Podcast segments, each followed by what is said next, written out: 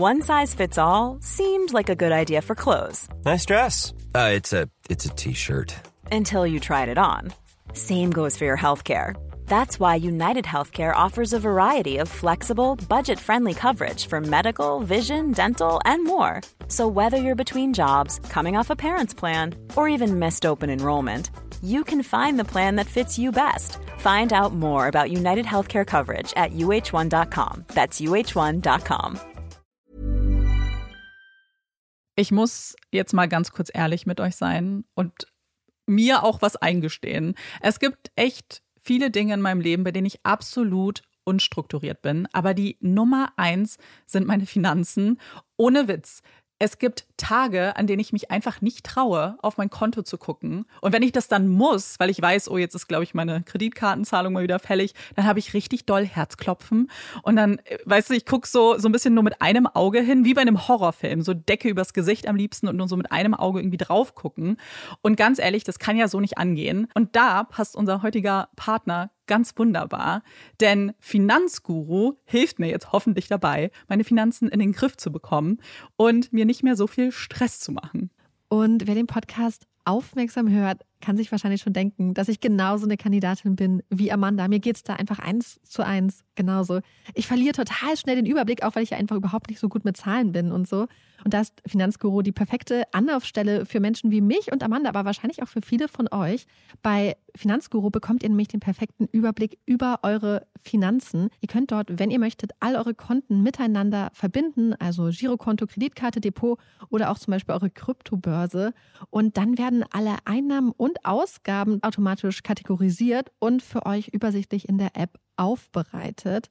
Und nicht nur das, Finanzguru zeigt euch auch alle eure Verträge ganz übersichtlich an. Das heißt, wenn ihr erkennt, dass da ein überflüssiger Vertrag dabei ist, dann könnt ihr den ganz einfach mit einem Fingertipp rechtssicher über die App kündigen. Das sind aber nicht die einzigen richtig coolen Features von Finanzguru. Finanzguru kann nämlich auch noch mehr machen und zwar für euch ganz persönlich. Genau, mit Finanzguru Plus bekommt ihr nämlich detaillierte Budgetanalysen und auch personalisierte Finanztipps, also alles irgendwie perfekt auf euch zugeschnitten. Ihr habt auch Analysen eures Kaufverhaltens, die euch zur Verfügung stehen. Dann könnt ihr nämlich auch Veränderungen planen. Und was ich auch super cool finde, ist die klare Übersicht eurer Ausgaben nach Kategorie, also zum Beispiel Lebensmittel, Shopping, Tanken. Das könnt ihr alles unterteilen. Und das äh, finde ich einfach so viel übersichtlicher und auch viel einfacher dann eben für zukünftige Veränderungen. Veränderungen.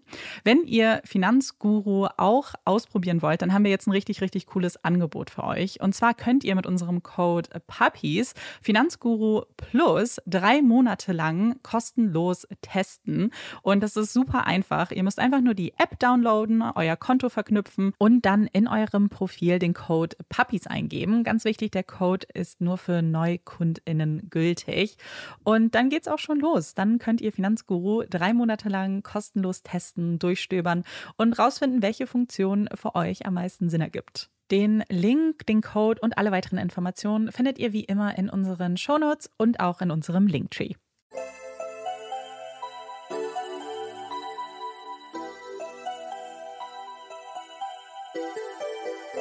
Herzlich willkommen bei Puppies and Crime, unserem True Crime Podcast. Ich bin Marike. Und ich bin Amanda. Und heute ist eine ganz besondere Folge. Heute ist nämlich Folge 50. Mhm. Und es gibt noch etwas, noch ein anderes Jubiläum. Und zwar haben wir vor etwa einem Jahr entschieden, diesen Podcast zu machen. Also haben uns hingesetzt und äh, einen Plan gemacht und uns überlegt, wie wir das am besten ja machen. Und ja, auch das ist jetzt ein Jahr her. 50 Folgen. Oh mein Gott. Es war nämlich genau ein Jahr, also beziehungsweise fast mhm. vor einem Jahr in der Mitte vom Oktober, wo wir dann zum ersten Mal gemeinsam im Studio waren und uns Pumpkin Spice Latte damals gemacht ja. haben und angefangen haben, an diesem Podcast zu tüfteln und dann auch im Oktober schon die erste Folge aufgenommen haben. Das war, es ist Wahnsinn, dass das ein Jahr her ist, oder? Also ich. Und wir freuen uns natürlich, dass ihr noch dabei seid oder in der Zwischenzeit dazugekommen seid. Ähm, vielen Dank fürs Zuhören, weil das macht den Podcast zu dem, was es ist. Genau, das ist äh, ganz wichtig, dass wir euch irgendwie auch danken, weil ohne euch wäre es auch nicht das Gleiche. Wäre Puppies in Crime nicht das, was es ist. Und weil wir euch ja so dankbar sind äh, für alles, haben wir uns was überlegt für diese Folge. Und wer uns bei Instagram folgt, der war nämlich aktiv beteiligt äh, daran zu entscheiden, welchen Fall wir heute besprechen. Wir haben da erstmal ein Foto gepostet und euch nach Vorschlägen gefragt. Wir haben sehr viele Vorschläge bekommen. Wir waren ganz äh, überwältigt. Und danach haben wir eine Top 4 zusammengestellt und da habt ihr abgestimmt. Wir haben in der Top 4 nicht genannt, wer Täter, Opfer ist, sondern haben ein paar Stichpunkte gegeben, damit man vielleicht so ein Gefühl für den Fall bekommt. Und ihr habt ganz, ganz fleißig abgestimmt. Es ist Fall 4 geworden, den ich heute für euch vorbereitet habe. Ich bin sehr gespannt. Und für mich ist es eine gute Position, weil wenn euch der Fall nicht gefällt, die Geschichte nicht gefällt, dann seid ihr schuld. Da freuen wir uns doch alle. Und ich bin jetzt sehr gespannt auf Fall Nummer 4.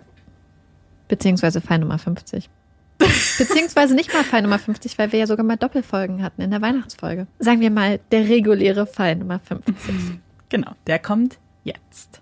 Die Golden Gate Bridge glitzert im herbstlichen Sonnenlicht. Es ist das goldene Tor, das die Bucht San Franciscos mit dem Festland verbindet. Wenn man das Treiben auf der Brücke von außen betrachtet, kann es fast ein wenig beruhigend wirken. Die Autos gleiten fast geräuschlos über den Asphalt. Unter der Brücke, auf dem Wasser, schlängen sich Fischerboote, die sich auf den Weg zu ihrem Anlagepunkt in Fisherman's Wharf machen. Sal Benedetto hat von seiner Position einen perfekten Blick auf die Golden Gate Bridge. Er liebt den Herbst in Kalifornien. Endlich ist es nicht mehr so heiß. Im Sommer ist es ja kaum auszuhalten. Heute ist er ein wenig spät dran. Es ist schon Mittag, aber er musste noch Besorgungen machen. Und die haben ja bekanntlich Vorrang. Er ist erleichtert, als er sieht, dass sein Stammplatz noch frei ist. Generell ist es unter der Woche nicht so stark besucht wie vielleicht am Wochenende. Er möchte seine Ruhe haben. Nein, er braucht die Ruhe. Das weiß jeder, der sich mit der Materie auskennt. Einmal tief durchatmen, die salzige Meeresluft tief einatmen. Was gibt es Schöneres? Eine leichte Brise streicht ihm die Haare aus dem Gesicht. Er ist ganz in seinem Element. Während die meisten aufs Meer hinausfahren, macht er es sich auf den Felsen gemütlich. Er genießt die Stille, lässt seine Gedanken schweifen. Dabei die Hand immer an der Angelrute. Wieder im Hier und Jetzt angekommen, fällt ihm eine Bewegung im Wasser auf. Ist das ein Fisch? Der ist aber verdächtig nah am Ufer. Ist er vielleicht verletzt oder krank? Sal ist neugierig. Vielleicht hat sich der Fisch auch nur verirrt. Dann wäre es ein leichtes, ihn zu fangen. Er fixiert seine Angel und verlässt seinen Stammplatz, geht näher und näher an das Wasser. Aber was er da sieht, das ist kein Fisch. Das ist kein Tier. Sal kann seinen Augen gar nicht trauen. Bildet er sich das gerade etwa ein? Oder ist da wirklich eine. Sal zögert nicht lange und ruft die Polizei. Es ist der 29. September 1978. Berkeley. Die Universität von Kalifornien, Berkeley, ist eine der renommiertesten Schulen des Landes. 107 Nobelpreisträger beendeten dort ihr Studium. 16 Elemente des Periodensystems wurden in Berkeley oder von Absolventen der Universität entdeckt. Man könnte annehmen, hier lernen und lehren nur die Besten der Besten. Und das ist auch so. Aber eigentlich ist da noch mehr. Berkeley hat eine radikale Vergangenheit, ist bekannt dafür, sich nicht zu beugen und so lernen und lehren dort nicht nur die Besten, sondern die Freigeister, die Alternativdenkenden und die nicht so gefügsame und politisch korrekte Elite. In Berkeley ist alles ein bisschen lockerer. Vor allem die Moral der Studierenden. Der typisch kalifornische Surferboy trifft auf Malibu Barbie. Braungebrannte, durchtrainierte Körper, Sonne, Strand, Partyexzesse, Drogen. Auch das ist Berkeley das Lachen auf dem Campus, man überhört, wie die nächsten Partypläne geschmiedet werden. Sie alle haben ein selbstverständliches Gefühl von Sicherheit. Sicherheit, Freiheit, Ausgelassenheit. Nie käme man auf die Idee, dass diese Dinge einmal nicht mehr selbstverständlich wären. Dass es eine Zeit gäbe, wo man nicht einfach am Hitchhiker's Corner, der Ecke für Tramper, wartet und zu Fremden ins Auto steigt. Meistens waren es Studenten, die einen wirklich nur zum gewünschten Zielort fuhren. Aber natürlich hätte es jeder sein können, der dort wartete und womöglich nichts Gutes im Sinn hatte. Aber da noch nie was wirklich Schlimmes passiert ist, verlor man keine Gedanken an diese möglichen Szenarien. Das Hitchhiken war ein Fortbewegungsmittel wie der Bus oder das Rad, nur bequemer und schneller. Und die meisten dachten sich, es wäre vielleicht auch sicherer. Das sollte sich ändern. Der 29. September 1978 würde das für immer ändern. An diesem Tag steht ein junges Mädchen am Hitchhiker's Corner. Sie gehört hier nicht her. Das sieht man. Sie ist viel jünger als die anderen, kann nie und nimmer eine Studentin sein. Das ist sie auch nicht. Sie lacht nicht wie die anderen, freut sich nicht, dass endlich Freitag ist und das Wochenende bevorsteht. Sie hat andere Sorgen. Sie ist Mary Vincent, 15 Jahre alt. Mary ist bildhübsch. Sie hat ein rundes Gesicht, volle dunkle Haare und braune Augen, die immer ein kleines bisschen lächeln. Mary schaut auf ihre Hände. Ihre Nägel sind rot lackiert. Das hatte sie noch erledigt, bevor sie sich auf den Weg machte. Ihr pinkes Top, ihre Jeans, die weißen Tennisschuhe, der grüne Rucksack und eine kleine lilane Handtasche. Das ist alles, was Mary dabei hat. Die Kleidung an ihrem Körper, der Inhalt des Rucksacks, das war nun Marys Leben. Sie hält den Daumen in die Luft und hofft. Hofft darauf, dass der Nächste, der anhält, der Letzte sei. Hoffentlich kann er sie bis nach Los Angeles bringen. Dann hat sie es geschafft, kann ihren Großvater an die Arme schließen. Dann ist alles gut. Mary musste schnell erwachsen werden. Sie kommt ursprünglich aus Nevada und ist in Las Vegas groß geworden. Ihre Eltern arbeiteten beide in Casinos. Ihre Mutter als Dealerin, ihr Vater reparierte Automaten. Sie waren nur selten zu Hause und hatten wohl nur wenig Ahnung davon, was ihre Tochter in ihrer Freizeit machte. Mary schwänzte die Schule. Sie hatte nur wenig Interesse daran, ihren Lehrern bei dem Philosophieren über die Geschichte ihres Landes oder die hohe Mathematik zu lauschen. Mary hatte etwas anderes im Sinn. Sie war frisch verliebt. Ihr Freund, der 26-jährige Diego. Mary lebte bei Diego. Erst fing es an mit ein paar Übernachtungen, aber irgendwann ging sie gar nicht mehr nach Hause. Sie wollte sich ein Leben mit ihm aufbauen. Er sorgte für sie, sicherte ihr eine Zukunft bis zu dem einen Tag, der alles verändern sollte. Diego wurde wegen der Vergewaltigung an einer anderen 15-Jährigen festgenommen. Für Mary der Schock. Was macht sie nun ohne ihn? Wie kann sie überleben? Sie hat kein Einkommen. Und zurück zu ihren Eltern? Auf keinen Fall. Alles würde sie dafür tun, dass Diego aus dem Gefängnis käme. Wirklich alles. Sie sucht seinen Anwalt auf. Sie fleht und bettelt, doch keine Chance. Die Beweislast gegen ihren Freund wiegt schwer. So schnell würde er das Tageslicht nicht mehr sehen. Aber was nun? Was kann Mary tun? Sie muss hier weg. Sie hat kein Zuhause, niemandem, den sie sich anvertrauen möchte. Es gibt nur eine Person auf der Welt, die sie jetzt verstehen würde, die sie nicht verurteilen würde, sondern einfach nur in die Arme schließt. Ihr Großvater in Los Angeles. Mary macht sich auf den Weg, zieht sich ihr pinkes Top an, die saubere Jeans und packt die letzten Sachen aus Diegos Wohnung in ihren Rucksack.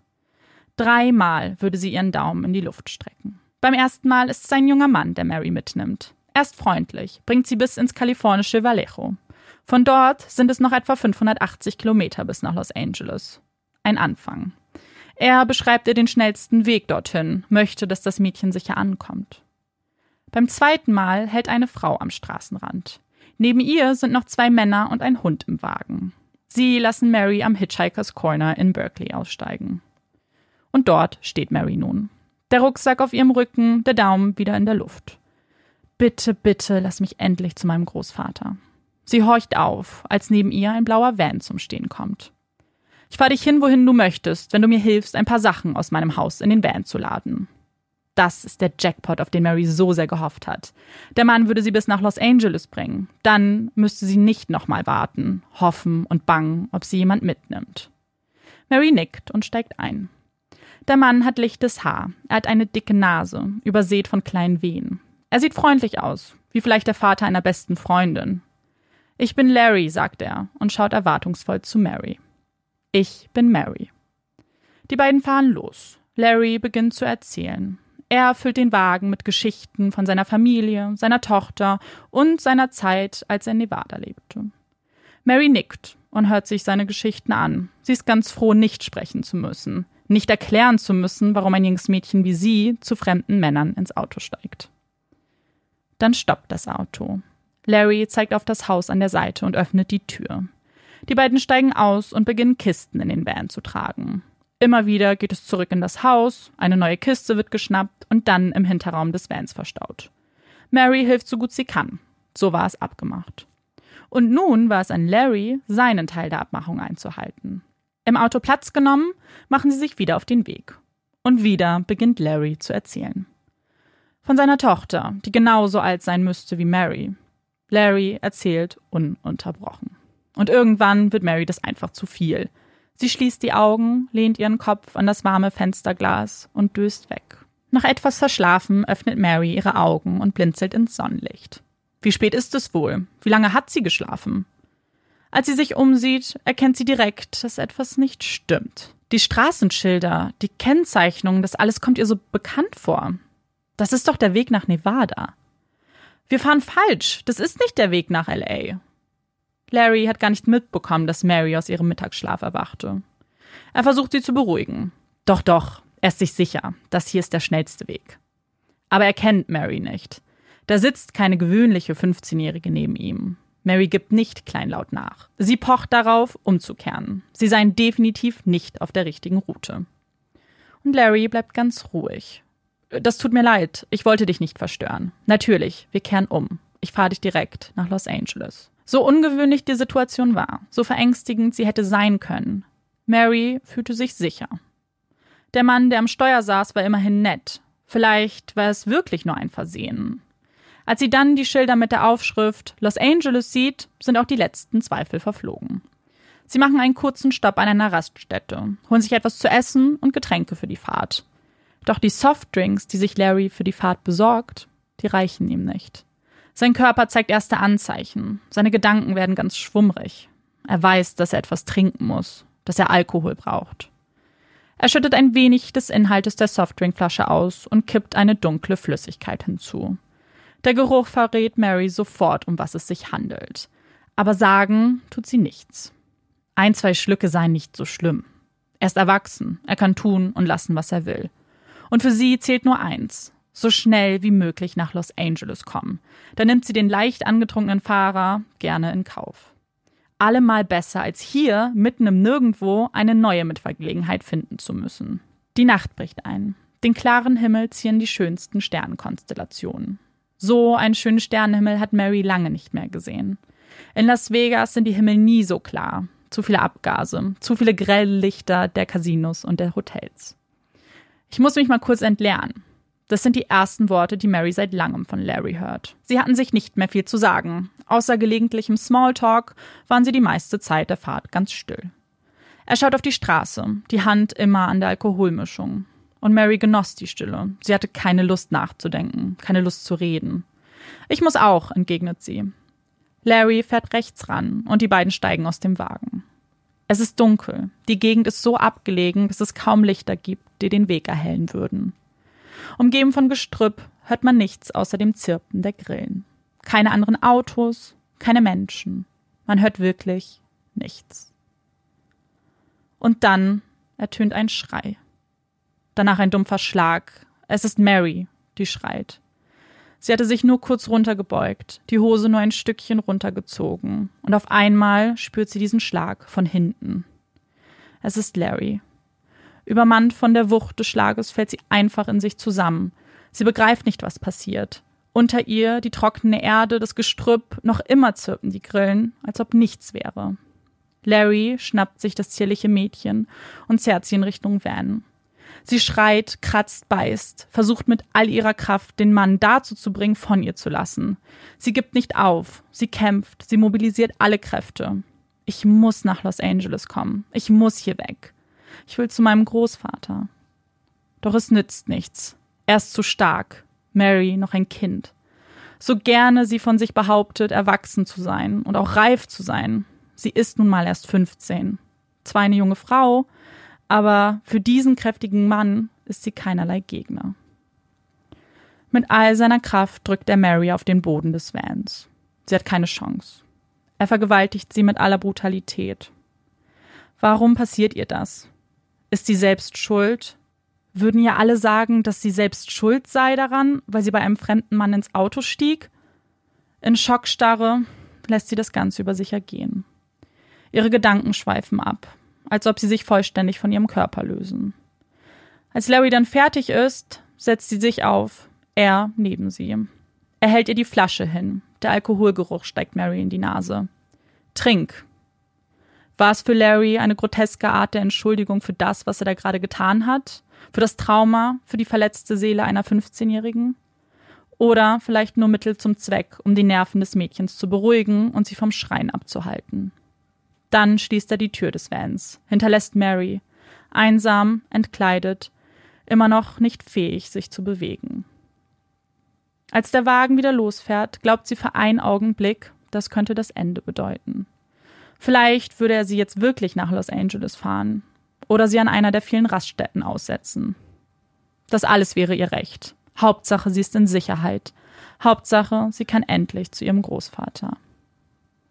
Nach nur wenigen Minuten bleibt der Wagen plötzlich stehen. Mary bekommt ein ungutes Gefühl.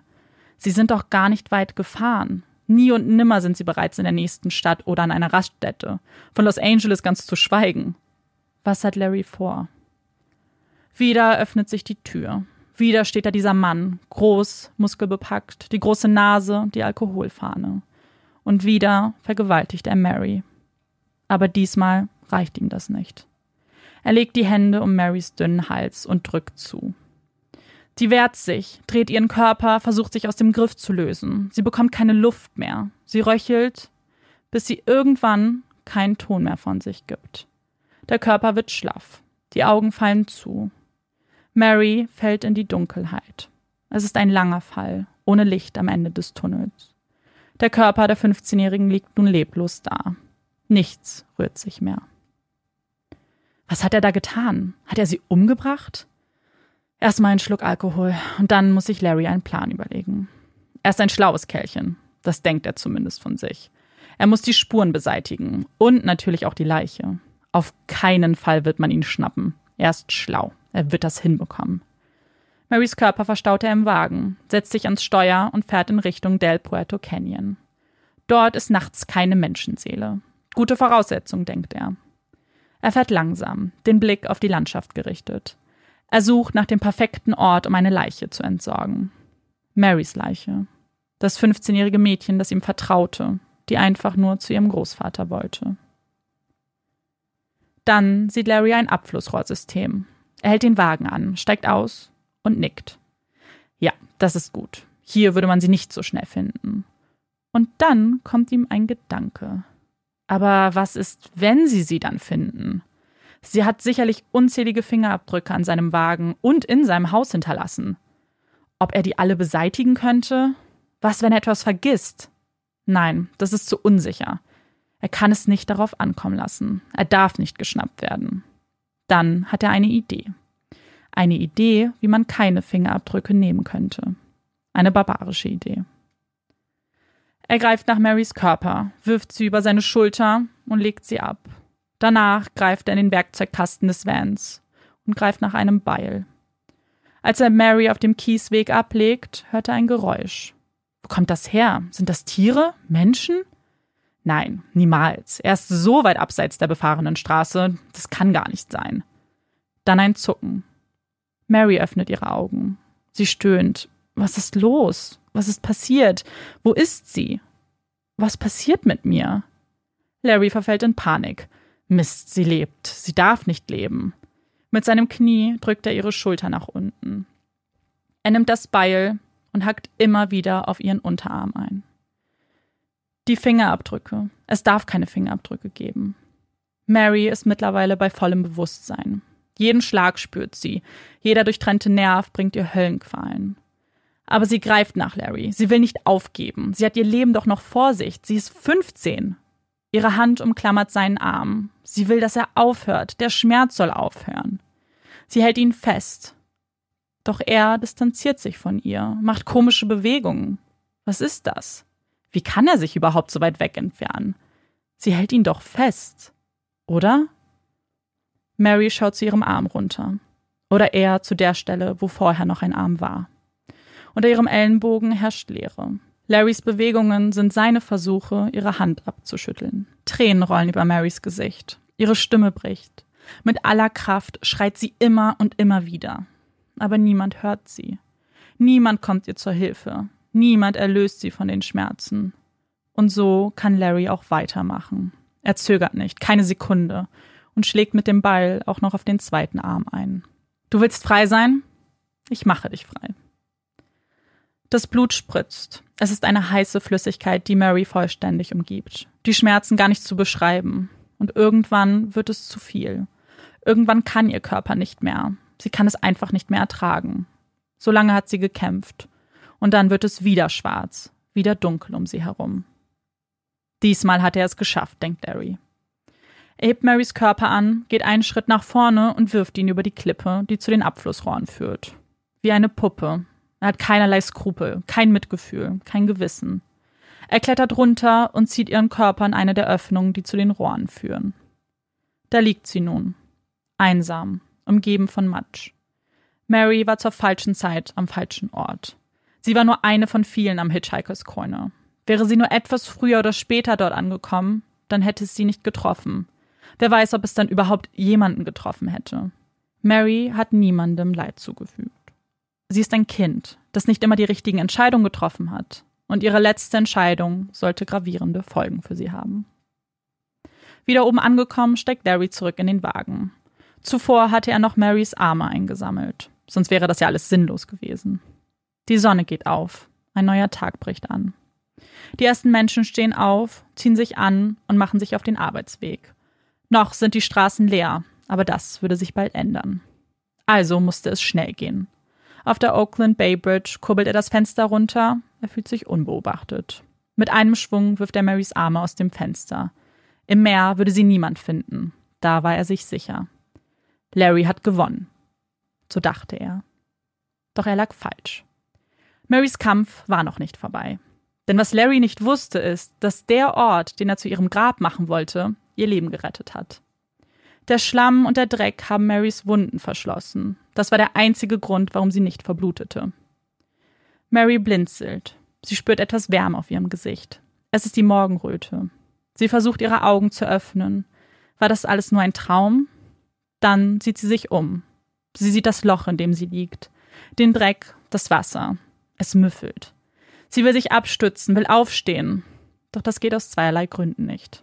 Der erste Grund katapultiert sie zurück an den Ort, an dem ihr beide Arme mit einem Beil abgetrennt wurden. Die Erinnerung an den Schmerz, an die Todesangst, die Schreie, die niemand hörte. Der zweite Grund, sie ist erschöpft. Sie kann keine Kraft aufbringen. Ihr Körper streikt und sie weiß, dass sie sich erstmal ausruhen muss. Aber sie lebt. Nach all dem Schrecken, dem Trauma. Sie lebt wirklich. Und sie würde nicht aufgeben. Niemals. Für viele gilt der Del Puerto Canyon als Hölle auf Erden. Es ist so heiß und trocken, dass nicht mal die Büsche das kleinste bisschen Grün tragen. Leben will hier niemand, denn es gibt auch keinerlei Vorteile. Manchmal verirren sich die ein oder anderen Touristen hierher, doch auch die entscheiden schnell, ihr Sightseeing woanders fortzusetzen. An diesem Morgen sind es bereits 26 Grad. Eine trockene Hitze, die sich in den nächsten Stunden noch vervielfachen würde. Mary hat ein wenig geschlafen, ist zu Kräften gekommen. Und sie weiß, sie braucht Hilfe. Dringend. Sie mobilisiert Kräfte, von denen sie nicht wusste, dass sie in ihr stecken. Sie richtet sich auf. Sie ist nackt, vermeidet herunterzublicken. Sie möchte nicht sehen, was von ihren Armen noch übrig ist. Aber dann tut sie es doch. Es hängen noch kleine Fetzen an ihrem Stumpf. Sie will nicht, dass sie abfallen, dass sie noch mehr blutet. Also reißt sie ihre Arme in die Höhe. Und sie beginnt zu laufen. Immer weiter, immer geradeaus. Wohin läuft sie? Und worauf hofft sie? Hier, mitten in der Hölle, sind doch keine Menschen. Aber sie hat keine Wahl. Hier wird ihr sicher niemand helfen. Mit jeder Meile wird es heißer. Die Schweißperlen stehen ihr auf der Stirn. Sie schreit nicht. Sie weiß, dass ihre Kräfte schonen muss für den Moment, an dem sie Menschen sieht. Und dieser Moment würde bald kommen. Denn ganz plötzlich hört sie Autos. Ja, stimmt. Über die Interstate 5 sind wir ja hergekommen, erinnert sich Mary. Sie sieht die Straße. Sie läuft. Die Schritte ein kleines bisschen schneller. Sicherheit. Hilfe. Jetzt wird alles gut. Sie atmet auf, als sie einen Wagen über die Hügel fahren sieht. Hoffnungsvoll macht sie einen Schritt auf die Straße. Hilfe, helft mir, ruft sie, ihren Arm stumpf nach oben gerichtet, ein bisschen so, als ob sie winkt. Aber der Fahrer bekommt es mit der Angst zu tun. Ein nacktes Mädchen ohne Arme. Er bremst, dreht um und fährt weg. Mary steht alleine auf der Straße. Vielleicht hätte ich netter sein müssen, vielleicht hätte ich Bitte sagen müssen. Deswegen wollte er mir nicht helfen. Ich habe es nicht anders verdient. Das nächste Mal sage ich Bitte. Bestimmt hält dann jemand an. Todd Meadows ist auf dem Weg zur Arbeit, als er Mary auf der Straße sieht. Er nimmt die Route über den Del Puerto Canyon als Abkürzung. Erst dachte er, das wäre eine Fata Morgana, eine Illusion. Aber dann musste er feststellen, dass da wirklich ein Mädchen vor ihm steht. Ein nacktes Mädchen. Und als er aus dem Wagen steigt, sieht er, dass sie keine Hände hat. Er geht zu ihr, spricht ruhig mit ihr und nimmt einen Mantel aus dem Wagen, den er über ihre Schultern legt. In dem Moment bricht Mary zusammen. Es ist fast so, als ob ihr Körper sagen wollte, jetzt wird alles gut, du kannst diesem Mann vertrauen. Ruh dich aus, schone dich. Und ihr Körper hat recht. Todd kann sie vertrauen. Er fährt so schnell er kann zur nächsten Telefonsäule und verständigt von dort den Notruf. Mary wird wenig später ins nächstgelegene Krankenhaus gebracht und umgehend operiert. Ihr gesamter Unterarm wird amputiert. So könne man ihr später Prothesen anbringen. Auch die Polizei hat sich diesem Fall bereits angenommen. Todds Aussagen haben gereicht, um klar und deutlich feststellen zu können, dass hier ein Gewaltverbrechen vorliegt. Und damit ist die Operation bereits der erste Teil der Ermittlungen. Denn bevor noch mehr amputiert wird, möchten sie, dass Marys Arme geröntgt werden. Denn nur so könne man, im Fall, dass ihre Hände jemals gefunden werden, feststellen, ob sie tatsächlich zu Mary gehören. Aber mehr können sie jetzt nicht tun. Außer zu hoffen, dass das junge Mädchen die Operation gut übersteht. Für sie zu beten und den Kerl zu verfluchen, der ihr das angetan hat. Richard Breacher ist ein junger Detective. Er ist groß und einer der größten Hoffnungsträger im Präsidium. Er ist ambitioniert und der festen Überzeugung, dass Gerechtigkeit immer ihren Weg findet. Mit dieser Einstellung geht er auch an Marys Fall. Er wird für Gerechtigkeit sorgen, komme, was wolle. Als er die Akte auf seinen Schreibtisch gelegt bekommt, kann er nicht glauben, was er da lesen muss. Es ist sicherlich eine der brutalsten Taten, von der er jemals gehört hat. Und das Mädchen, er sieht sich die Bilder an. Das arme Mädchen. Was für ein Schwein tut sowas. Als er Marys Krankenzimmer das erste Mal betritt, nähert er sich ganz vorsichtig. Er rechnet mit allem. Schließlich hat dieses Kind Dinge durchmachen müssen, von denen niemand eine Ahnung hat. Es ist ein Wunder, dass sie lebt, denkt er. Ein wahres Wunder. Aber was er da sieht, überrascht ihn. Er sieht kein gebrochenes Kind. Da sitzt eine junge Frau. Sie lächelt, ihre Arme sind noch verbunden. Sie setzt sich auf und schaut Richard an. Sie weiß, was jetzt kommt. Sie hat darauf gewartet. Ab dem Moment, wo sie die Augen öffnete, den Schlamm von sich schob und aufstand, sie hat auf diesen Moment hingearbeitet. Auf den Moment, wo sie Larry das Handwerk legen kann. Und wird. Jedes Detail, jede Aussage prägte sie sich ein. Er ist ein Seemann, beginnt Mary. Er hat mir die ganze Zeit von seinen Seereisen erzählt. Und wir waren bei ihm zu Hause. Das war in der North Bay Area. Ich erinnere mich nicht mehr an die Hausnummer oder die Straße, aber er hatte einen Erste-Hilfe-Koffer auf dem Fensterbrett neben der Eingangstür. Richard schreibt mit. Sein Notizbuch füllt sich ein wenig. Das ist gut. Oben steht Larry. Ein Allerweltsname. Aber ein Seemann, der Larry heißt, in der North Bay Area, das könnte ein Anfang sein. Kannst du beschreiben, wie er aussieht? Mary nickt und beginnt ihn zu beschreiben. Und er hat auch ein Haus in Reno, fügt sie hinzu. Danke, Mary. Wir kriegen ihn. Das verspreche ich dir. Also ran an die Ermittlungen. Es ist ein guter Anfang, aber mehr auch nicht. Er gibt die Beschreibung an seine Kollegen der Verkehrspolizei. Vielleicht halten sie mal jemanden an, der einen ähnlichen Wagen fährt und auch auf die Beschreibung passt. Zu dem Zeitpunkt fokussieren sie ihre Suche auf die Bay Area. Genauer eingrenzen können sie es noch nicht, denn erst später werden sie erfahren, dass Mary am Hitchhikers Corner mitgenommen wurde. Sie selbst kannte sich nicht gut genug aus, um diesen Ort namentlich zu kennen. Richard kommt nicht weiter. Wo ist dieser Mad Chopper, wie ihn die Presse getauft hat? Und wie kann er ihn finden? Mit der Beschreibung ist er nicht weitergekommen. Aber ehrlich gesagt war das zu erwarten.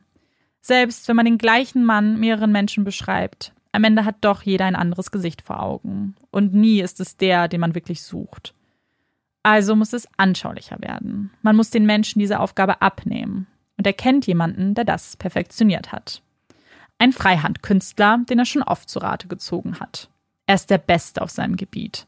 Das hat damit zu tun, dass er erst Künstler war und danach zur Polizei kam. Also erst das Talent und danach die Routine und Praxis. Er spricht mit Mary, lässt sich nochmal jedes Detail des Mannes schildern. Ein Gesicht, das sich in ihre Erinnerung gebrannt hat. Ein Gesicht, das sie im Schlaf verfolgt. Es ist ein Gesicht, das sie niemals vergessen wird. Und auf einmal sieht sie dieses Gesicht auf Papier gezeichnet. Das ist er, als ob er vor mir stünde. Die Medien taten ihr Übriges. Sie druckten das Gesicht auf die Titelseiten, zeigten es in den Nachrichten. Auf einmal war er überall. Der Mad Chopper und die grausame Geschichte, wie er zu diesem Namen kam. Von Mary las man jedoch nichts. Schließlich ist sie minderjährig und ihre Persönlichkeit daher besonders geschützt. Stattdessen liest man von Maria, dem Mädchen ohne Hände.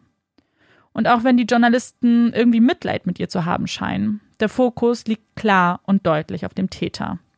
Er vertreibt sie alle von den Titelseiten. Wo vorher vor dem Hillside Strangler gewarnt wurde, da ist nun sein Gesicht. Und diesmal war Richard überrascht, als sich niemand meldete. Das Gesicht war wirklich überall, und dennoch schien niemand zu wissen, wer dieser Mann ist. Für Richard ist das nur ein kleines Hindernis, ein Zwischenstopp, nicht das Ende seiner Ermittlungen. Die Gerechtigkeit wird siegen. Das weiß er. Also Kopf hoch, Brust raus, weitermachen. Er hat auch schon eine Idee. Das größte Problem an den bisherigen Ermittlungen ist, dass sie das Suchgebiet nicht einschränken können, weil Mary keine Ortskenntnisse hat. Aber vielleicht sind da ja doch noch Erinnerungen tief in ihr drin, die es zu entdecken gibt. Und zwar mit Hypnose. Natürlich nur, wenn Mary das will. Und sie will. Wenn es hilft, das Monster zu fangen, dann würde sie alles tun. Richard verspricht ihr, dass es nicht wehtun wird. Sie wird auch nicht gezwungen, das alles nochmal zu erleben. Sie wird es aus der Vogelperspektive beschreiben. Nur über Mary in der dritten Person sprechen. Und dann geht es auch schon los. War der Mann, der Mary abgeholt hat, der erste, mit dem sie gefahren ist? Nein, sagt Mary. Sie beschreibt, dass Mary zunächst mit einem Mann und dann mit einer Frau gefahren ist. Sie erzählt, dass sie nach Los Angeles wollte, zu ihrem Großvater. Sie beschreibt die ersten zwei Personen, die Autos, andere Personen, die ihr begegnet sind. Und das ist es auch erstmal für die erste Sitzung. Es würden noch einige folgen, die immer wieder neue Details ans Tageslicht bringen. In einer Sitzung zusammen mit dem Künstler beschreibt sie Larrys Haus. Sie erinnert sich, dass sie an Zwillingsbrücken vorbeigefahren sind. Und darauf hat Richard gewartet. Auf ein Detail, das den Suchradius verkleinern würde. In welcher Ortschaft gibt es Zwillingsbrücken? Das sind nicht viele in der Bay Area. Und eine solche Brücke kennt er. Sie ist in Vallejo. Und während die Hypnose, die Zeichnungen und alle möglichen Taktiken schön und gut sind, manchmal muss man einfach loslaufen. Von Tür zu Tür mit den Menschen sprechen, Fragen stellen, um an das Ziel zu kommen. Fünf Tage geht Richard durch Vallejo. Die Zeichnung des Hauses, das Phantombild, immer dabei. Aber nichts. Er findet einfach nichts. Mittlerweile wurde auch die Zeichnung des Hauses veröffentlicht. Es muss doch jemanden da draußen geben, der das Haus oder das Gesicht kennt. Fünf Tage lang, zig Stunden hat er vergeblichst versucht, diesen jemanden in Vallejo zu finden. Also macht er sich wieder zurück ins Präsidium in Modesto. Nicht um aufzugeben, er braucht nur frische Kleidung. Er betritt das Gebäude und will eigentlich gleich weiter. Doch da hält ihn ein Kollege auf. Ich glaube, wir haben ihn. Während Richard fünf Tage in Vallejo von Tür zu Tür ging, erreichten die Polizei tausende von Hinweisen. Und einer war ganz besonders interessant. Es war eine Dame. Sie erklärte, sie musste erst mit sich ringen, aber das Bild, das Gesicht, sie ist sich sicher. Das ist ihr ehemaliger Nachbar. Er wohnte damals direkt neben ihr. Das war eins seiner Häuser auf dem Bild.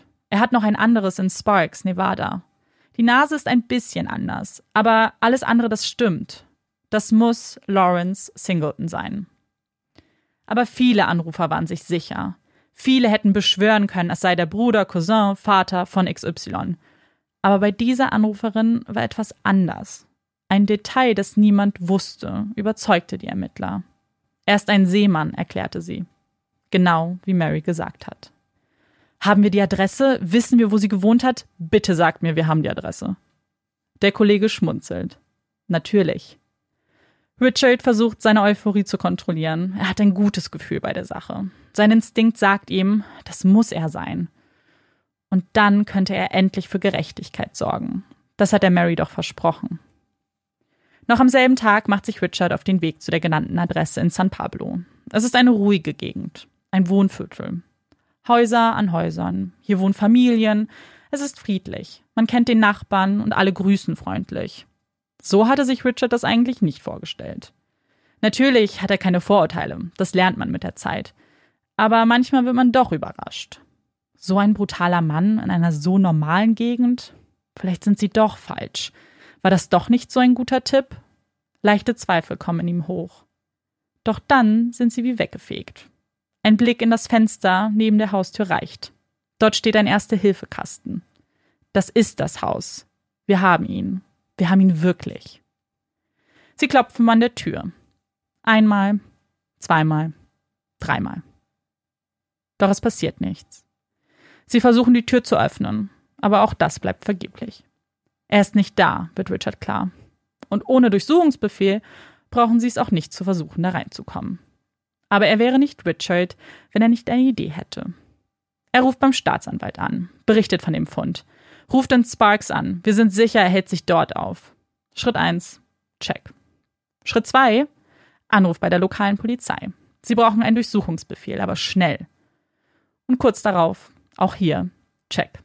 Denn natürlich hatte man bereits von dem Fall gehört. Der Tipp der Anruferin war schlüssig. Richard bekommt das gewünschte Dokument. Dann steht er wieder vor der Tür. Er klopft und nichts. Aber diesmal hat er das Recht auf seiner Seite. Sie betreten die Wohnung und das Erste, was ihm auffällt, ist der Geruch. Hunde. Hier leben Hunde. So, wie Mary gesagt hat. Da ist ein Kamin. So, wie Mary gesagt hat. Das erste Hilfeset. Genau, wie Mary gesagt hat. Das ist sein Haus, daran gibt es keinen Zweifel. Die Ermittler schauen sich um. Im Kamin finden sie ein paar Reststücke von verbrannter Kleidung. Auch wenn das Haus nicht der Tatort ist, er wird als solcher gesichert. Richard will keine Fehler machen. Er lässt die Spurensicherung kommen, Fingerabdrücke nehmen, Fasern werden mit einem kleinen Staubsauger aufgesammelt. Während die Fachmänner arbeiten, steht Richard im Türrahmen. Hinter ihm die ersten neugierigen Nachbarn. Was ist denn hier los? Sie tuscheln. Was will die Polizei von Lawrence? Der ist immer so nett und freundlich. Hoffentlich ist ihm nichts passiert. Vielleicht hat er zu viel getrunken? Er trinkt viel in letzter Zeit. Richard überhört die Gespräche. Aber Kommentare wären jetzt kontraproduktiv. Also schaut er wieder zurück in das Haus. Dieser Fall lässt ihn einfach nicht los. Er muss an Marys Blick denken, die vielen Stunden, die er schon mit dem Mädchen verbracht hat. Ich will nur wissen, warum. Warum hat er dir das angetan? Warum musst du im Krankenhaus liegen? All diese Fragen will ich ihm stellen. Und diese Gelegenheit würde Richard bald bekommen. Denn in der Zwischenzeit klopft die Polizei in Sparks an der Haustür von Celia Johnson, Lawrence Ex-Frau, und nehmen ihn dort fest. Journalisten lokalisierten wenig später den blauen Van in der Nähe von seiner eigenen Adresse. Und auch hier arbeitete die Spurensicherung gründlich. Kein Fussel, keine Schraube blieb unentdeckt. Danach wurde der Wagen gesichert und als Beweismittel nach Modesto gebracht. Und auch in Nevada zeigten sich die Nachbarn überrascht. Er war so ruhig. Immer wenn man ihn gesehen hat, ist er seinem Hobby nachgegangen, Makramee. Der kann doch keiner Fliege was zuleide tun. Aber das sehen die Ermittler ganz anders. Sie wissen, wen sie da vor sich sitzen haben. Sie kennen seine Geschichte. Sie wissen, was er Mary angetan hat. Und dennoch fehlt ein großes Puzzlestück zur Klärung des Falls. Vor ihnen sitzt ein 50 Jahre alter Mann, den man locker zehn Jahre älter schätzen würde. Seine Haut braun und ledrig, die große rote Nase. Es ist die Nase, wie man sie von vielen Alkoholikern kennt.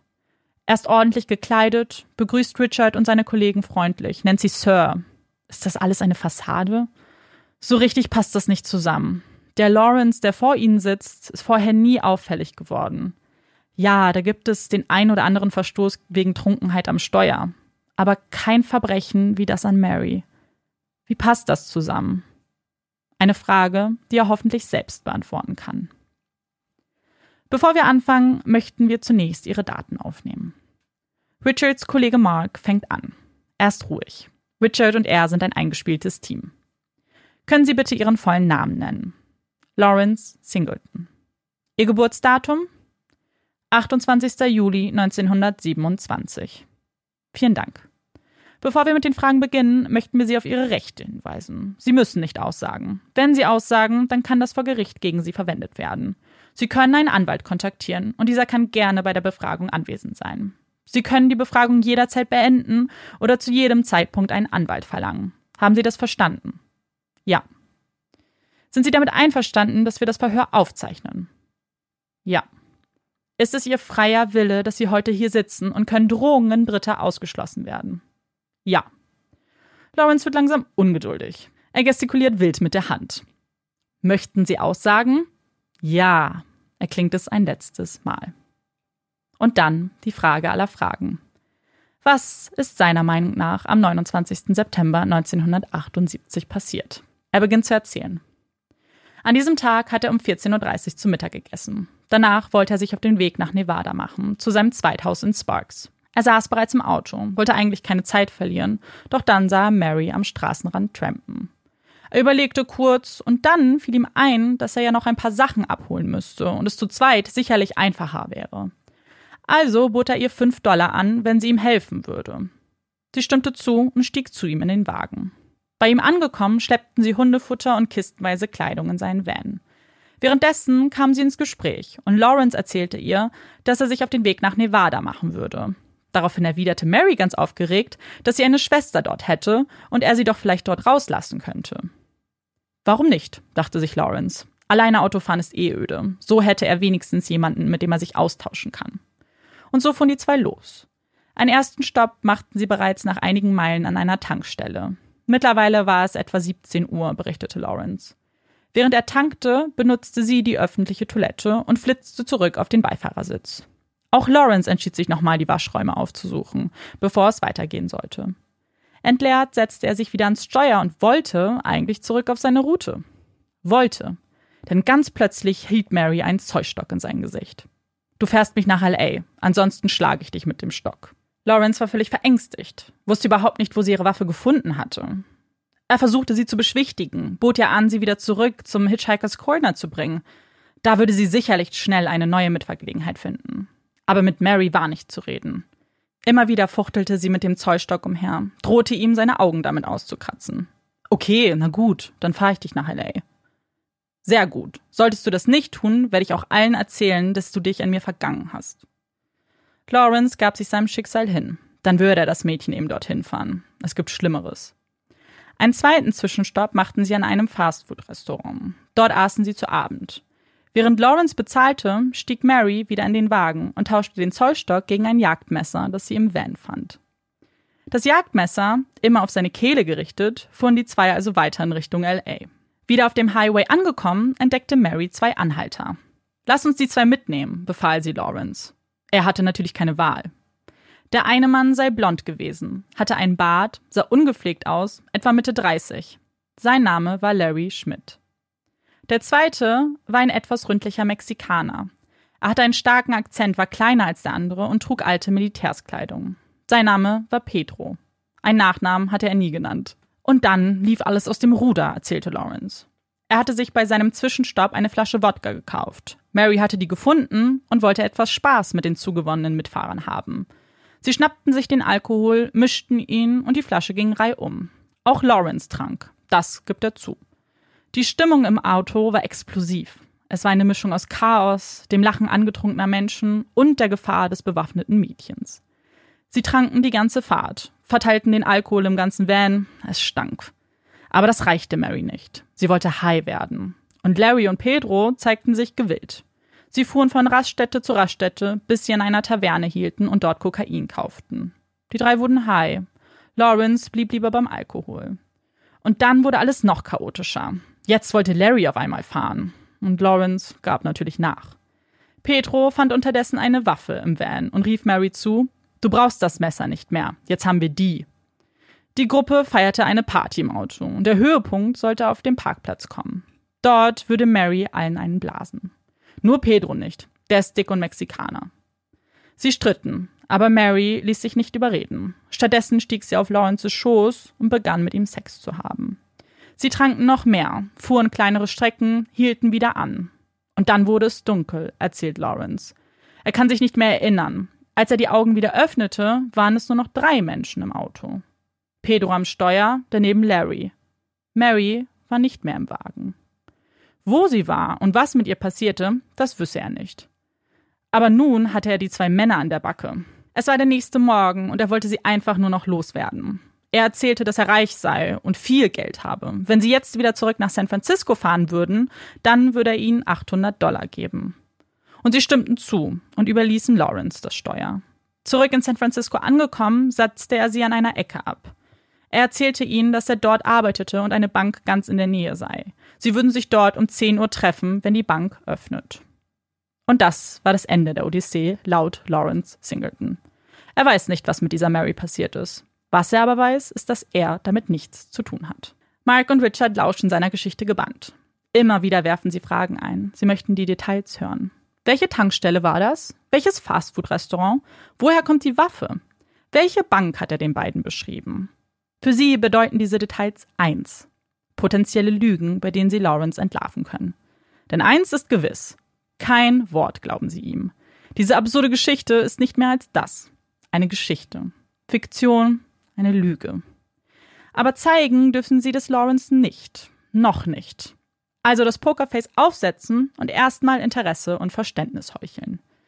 Okay, wow, das ist ja wahrlich ein Erlebnis gewesen. Lassen Sie uns nochmal festhalten. Sie sind morgens aufgewacht und das Mädchen war dann einfach nicht mehr da. Wer ist da nochmal gefahren? War das der Larry?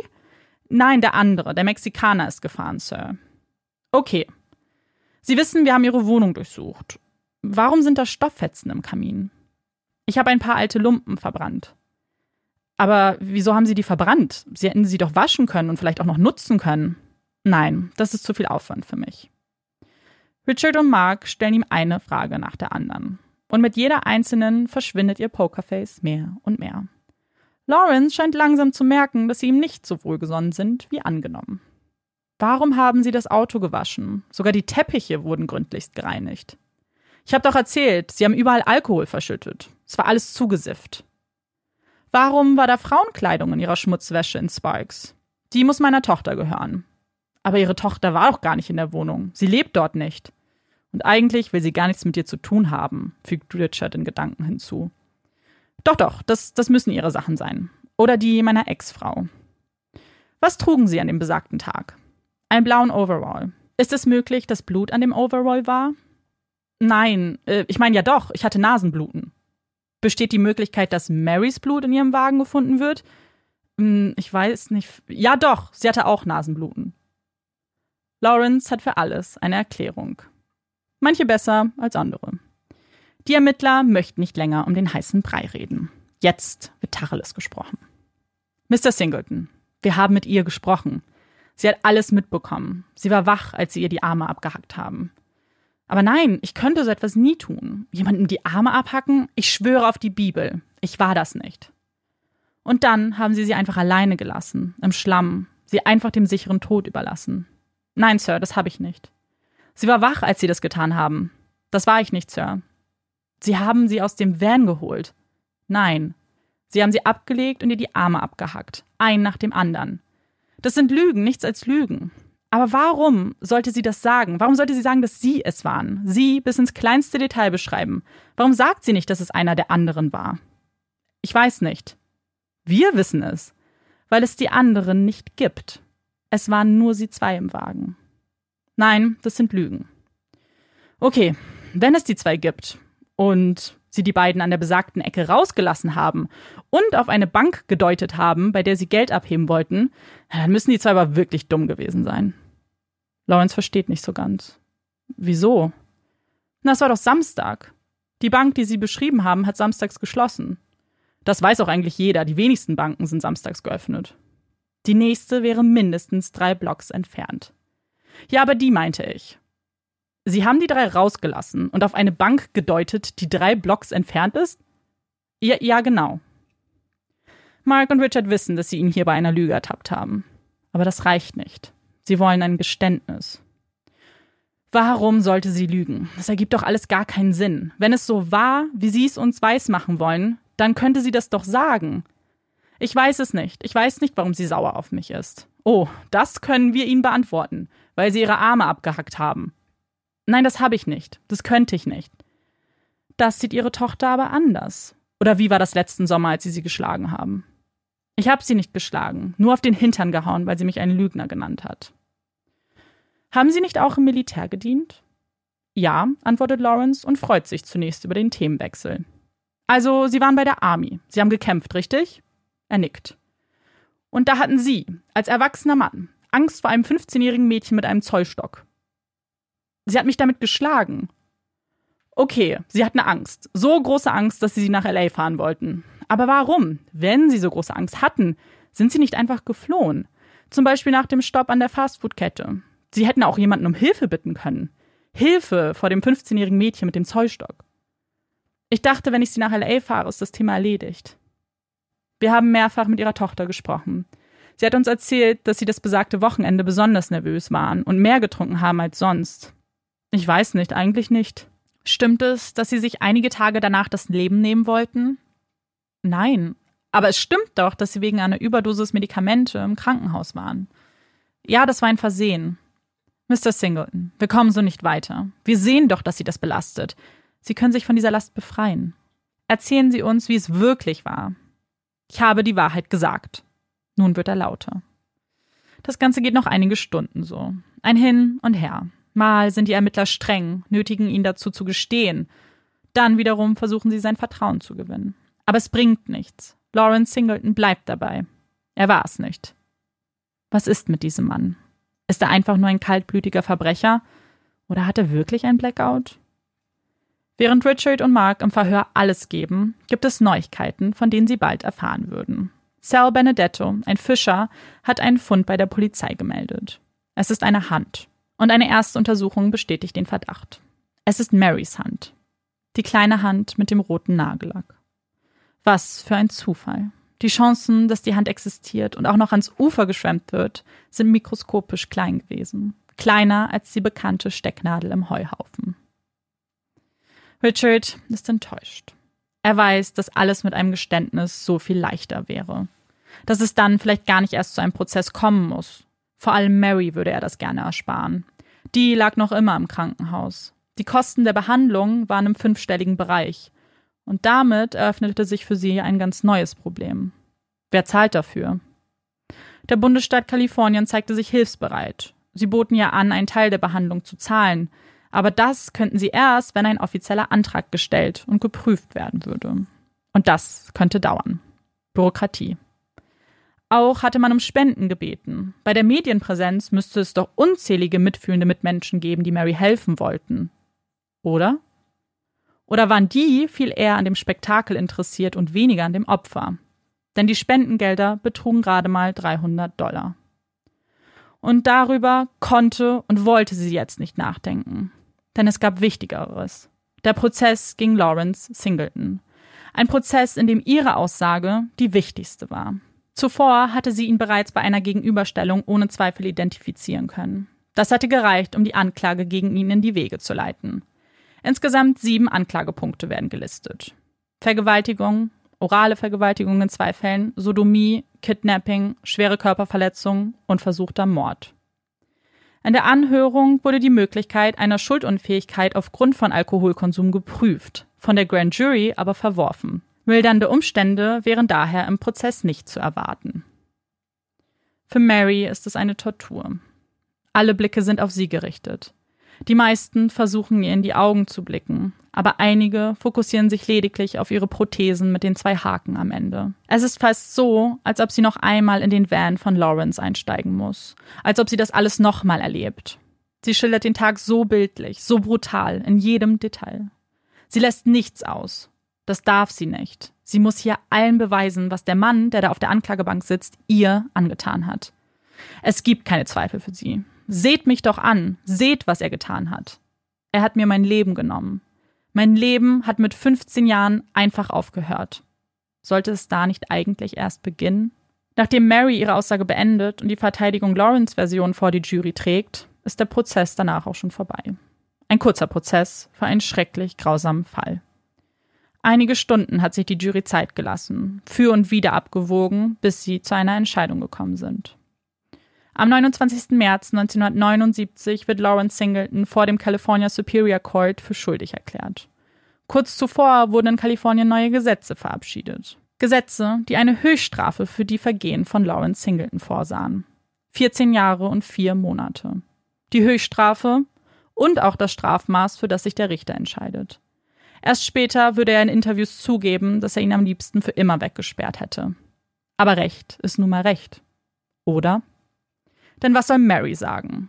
Sie wird ihre Arme nie mehr zurückbekommen. Sie hatte eine Aufgabe, ihren Peiniger hinter Gittern bringen. Diese Aufgabe ist nun erfüllt. Jetzt ist sie wieder alleine mit ihren Gedanken. Sie hat keine Aufgabe mehr. Und dann, da sind die Erinnerungen, die inneren Narben, die sie für immer begleiten werden. Jedes Mal, wenn sie an sich hinunterschaut, sieht sie, was Lawrence ihr angetan hat. Er wird immer ein Teil von ihr sein.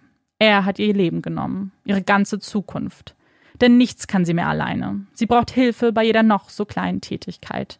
Sie hat keinen Schulabschluss. Und wer würde einen Krüppel wie sie überhaupt einstellen? Jeden Morgen wacht sie auf und ist auf die Hilfe ihrer Eltern angewiesen. Wenn der Wind mal das Fenster zuschlägt, dann kann sie das Fenster nicht wieder von alleine öffnen. Sie kann nicht ans Telefon gehen, wenn es klingelt. Die Dinge, die jeder für selbstverständlich und gegeben nimmt, das sind sie nicht für Mary. Sie ist ein Freak, so fühlt sie sich. Sie ist kein Teil dieser Gesellschaft mehr und das wegen ihm. Und er würde irgendwann wieder freikommen. Er würde noch Jahre leben. Als sie das Urteil gehört hat, wäre sie am liebsten aufgestanden und hätte ihn erwürgt. Aber selbst das kann Mary nicht mehr. Richard hat sein Versprechen gehalten. Er hat Lawrence gefunden und ihn hinter Gittern gebracht. Ist er zufrieden mit dem Urteil? Auf keinen Fall. Das ist wohl niemand. Eigentlich sollte dieser Fall damit für ihn abgeschlossen sein. Aber das wird er wohl nie. Er wird immer an Mary denken, an das Mädchen im Krankenbett, das so stark war. Aber er muss auch an Lawrence denken. Niemals hätte er Mitleid mit einem Menschen wie ihn. Aber dann muss er sich doch fragen, wie ist er zu diesem Monster geworden? Und dann bekommt er das Gefühl, dass auch Lawrence irgendwann, irgendwo mal Schreckliches erlebt haben muss, dass auch bei ihm irgendjemand versagt hat. Wenn man den Lebenslauf von Lawrence Singleton liest, bekommt man das Gefühl, dass er immer wieder dem Tod nur um ein Haar entkommen ist. Er diente im Koreakrieg, ein blutiger Krieg, der fast 40.000 US-Amerikaner das Leben gekostet hat. Es gab Zeiten, da war die Chance, diesen Krieg zu überleben, bei 50 Prozent. Das Erlebte wurde nie verarbeitet. So war das nun mal zu der Zeit. Die posttraumatische Belastungsstörung der Soldaten wurde einfach verdrängt, darüber sprach man nicht. Lawrence war ein kluger Mann. Er fing bei der Marine an und arbeitete sich hoch bis zu den höchsten Rängen, die Seemänner erreichen können. Er begann auf einem Schiff zu arbeiten und lernte dort seine zweite Frau Celia kennen. Sie verliebten sich schnell. Celia fand den ruppigen Seemann überaus attraktiv. Sie heirateten schnell, aber die Liebe verflog. Erst war der ruppige Charakter noch charmant, aber dann dann war es einfach nur noch brutal. Es gab Gerüchte, dass er Frauen belästigte. Und daran zerbrach die Ehe. Und Lawrence war wieder alleine. Bei seinem neuen Job transportierten sie Munition in Kriegsgebiete. Womöglich war dies der Augenblick, der sein Trauma neu aufflammen ließ. Danach war alles anders. Mit seinem Rang hätte er jeden Job ausführen können. Aber er suchte sich immer die gefährlichsten Routen, die gefährlichsten Positionen auf dem Schiff. Fast so, als ob er einen Todeswunsch hätte. Aber er lebte und er hatte genug von der Seefahrerei und entschied sich dazu, sich auf dem Festland niederzulassen. Nie zu weit vom Meer entfernt, das war klar. Denn einmal auf dem Meer, immer auf dem Meer. Richard kommt nicht drum herum, sich zu fragen, ob alles hätte anders enden können. Hätte er eine Therapie bekommen? Hätte man die psychischen Probleme der Soldaten besser behandelt? Vielleicht hätte Mary dann jetzt noch ihre zwei Arme. Sieben Jahre später. Lawrence Gefängnisaufenthalt war unspektakulär. Wie die meisten Inhaftierten lebte er einfach von Tag zu Tag. Er nahm Jobangebote an, um sich abzulenken und verhielt sich eher unauffällig.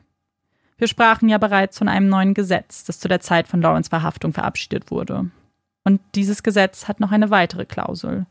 Und diese würde bald greifen. Denn bei guter Führung konnte Lawrence nach acht Jahren auf Bewährung entlassen werden.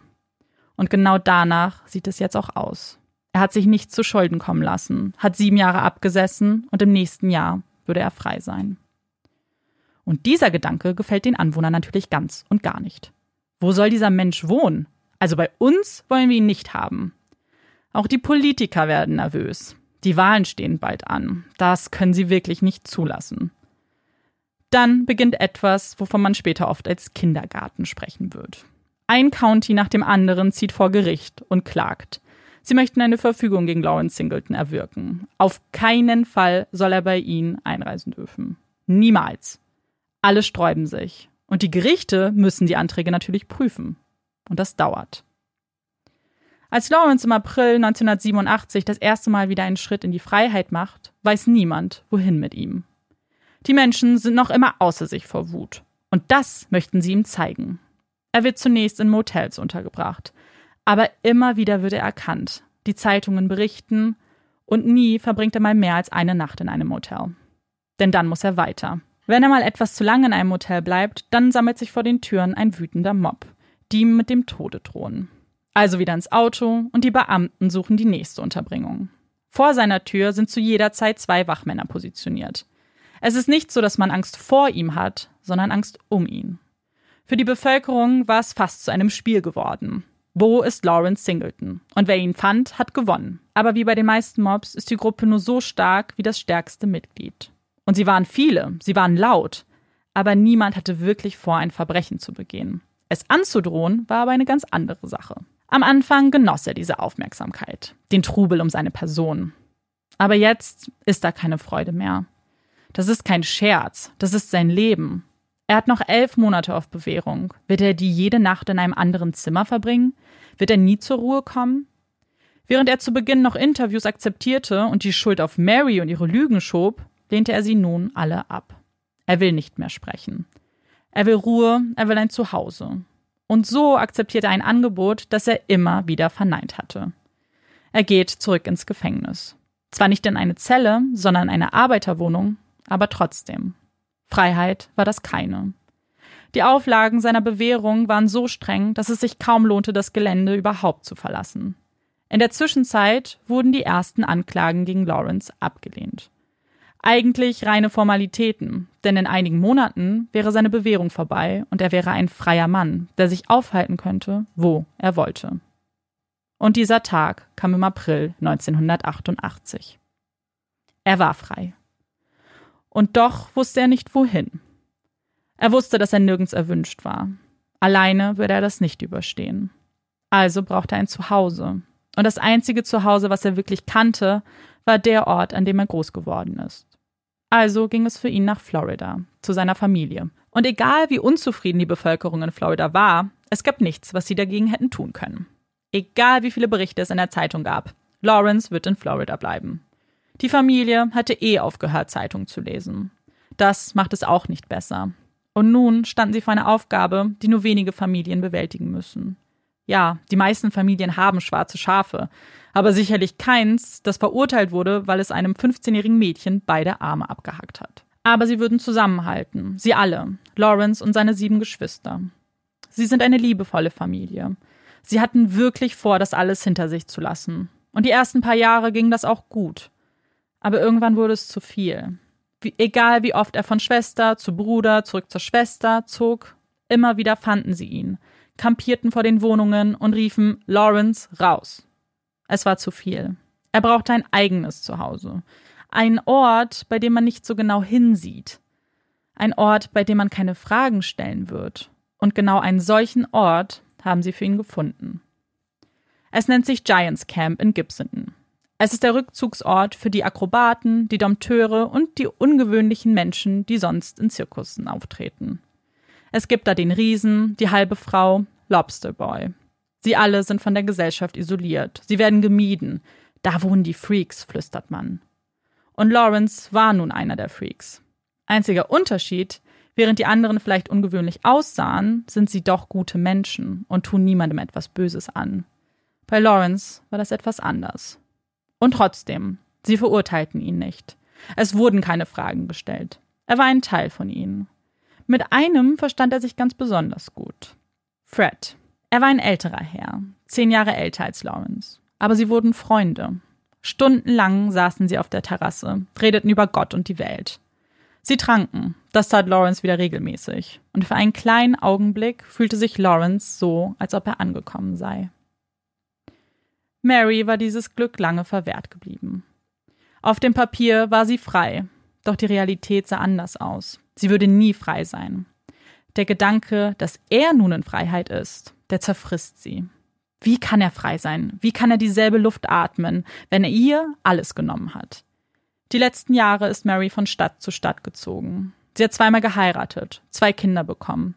Jedes Mal dachte sie, jetzt, das wird ihr Neuanfang.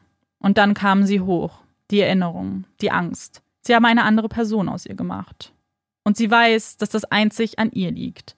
Ihre Ex-Männer waren wundervoll, haben sie genommen, wie sie ist, ihr Liebe geschenkt. Und jede Stadt, in die sie zog, hat sie aufgefangen. Sie wurden zu einer Familie. Es war fast so, als ob all das Gute der Welt in diesen Menschen lag, weil man dieser Frau einfach noch mehr Schlechtes ersparen wollte. Sie liebt ihre Kinder. Sie sind das Wertvollste für sie. Sie sind der einzige Grund, warum sie weitermacht, warum sie versucht, stark zu bleiben. Aber stark, was bedeutet das? Ist sie stark, wenn sie jeden Tag die Angst übermannt, dass er vor ihr stehen könnte und den Job beendet? Mary hat keine Arbeit. Sie lebt von Sozialhilfe. Das Geld ist knapp. Eigentlich sollte sie jedes Jahr ihre Prothesen erneuern, aber dafür reicht es nicht. Jetzt sind ihre Arme ganz wund gerieben. Man sieht das Fleisch. Mittlerweile gibt es moderne Prothesen, mit denen sie auch greifen könnte. Aber auch dafür ist einfach kein Geld da. Und selbst wenn, sie ist eigentlich ganz zufrieden mit ihren Haken. Denn damit könnte sie sich wenigstens gegen Lawrence zur Wehr setzen. Das ist ihr Gedanke. Er zeigt, dass er sie nicht loslässt, dass er sie noch immer unter Kontrolle hat. Am Anfang hatte sie noch Interviews gegeben. Umsonst, versteht sich. Denn alle Versuche, mit ihrer Geschichte Geld zu verdienen, liefen ins Leere. Niemand interessierte sich für ihre Version. Kein Verlag wollte mit ihr arbeiten, denn niemand glaubte daran, dass man von Mary Vincent lesen will. Viel wichtiger ist doch, wo ist Lawrence Singleton gerade? Lasst uns das Spiel spielen, findet Lawrence Singleton. So ist es nun mal, denkt Mary. Sie ist ein Nichts, ein Niemand. Keiner interessiert sich für sie. Für sie gibt es kein Happy End. Für Lawrence war das Leben im Giants Camp seine Freiheit. Aber irgendwann waren da wieder die Dämonen in ihm, die Stimmen in seinem Kopf, die Erinnerung an den Krieg. All das musste er mit Alkohol betäuben. Aber Alkohol löst Probleme nicht. Unterbewusst wusste er das vielleicht. Aber um Hilfe zu bitten, das kam auch nicht in Frage. Und so liest man von vielen kleinen Hilfeschreien in seiner Akte. Er beginnt zu stehlen. Erst eine 10-Dollar-Einwegkamera, danach einen Hut. Letzteres würde ihn für zwei Jahre ins Gefängnis bringen. Eine harte Strafe, die Lawrence aber egal war. Die würde er schnell absitzen. Und danach kehrte er zurück ins Giant Camp. Er trank, um alles zu vergessen. Aber dann, 1996, er wird bald 70, wird er wachgerüttelt. Sein einziger Vertrauter Fred stirbt. Für ihn bedeutet das das Ende. Nichts hält ihm mehr im Giants Camp. Er ist alleine und er will nicht daran erinnert werden, dass Fred nicht mehr da ist. Lawrence zieht um, kauft ein Haus in der Nähe von Tampa. Aber der Abstand, es zeigt ihm doch nur eins. Er ist alleine auf der Welt. Seiner Familie ist er eine Last. Der Welt ist er eine Last. Er setzt sich an seinen Schreibtisch, nimmt Stift und Papier und schreibt.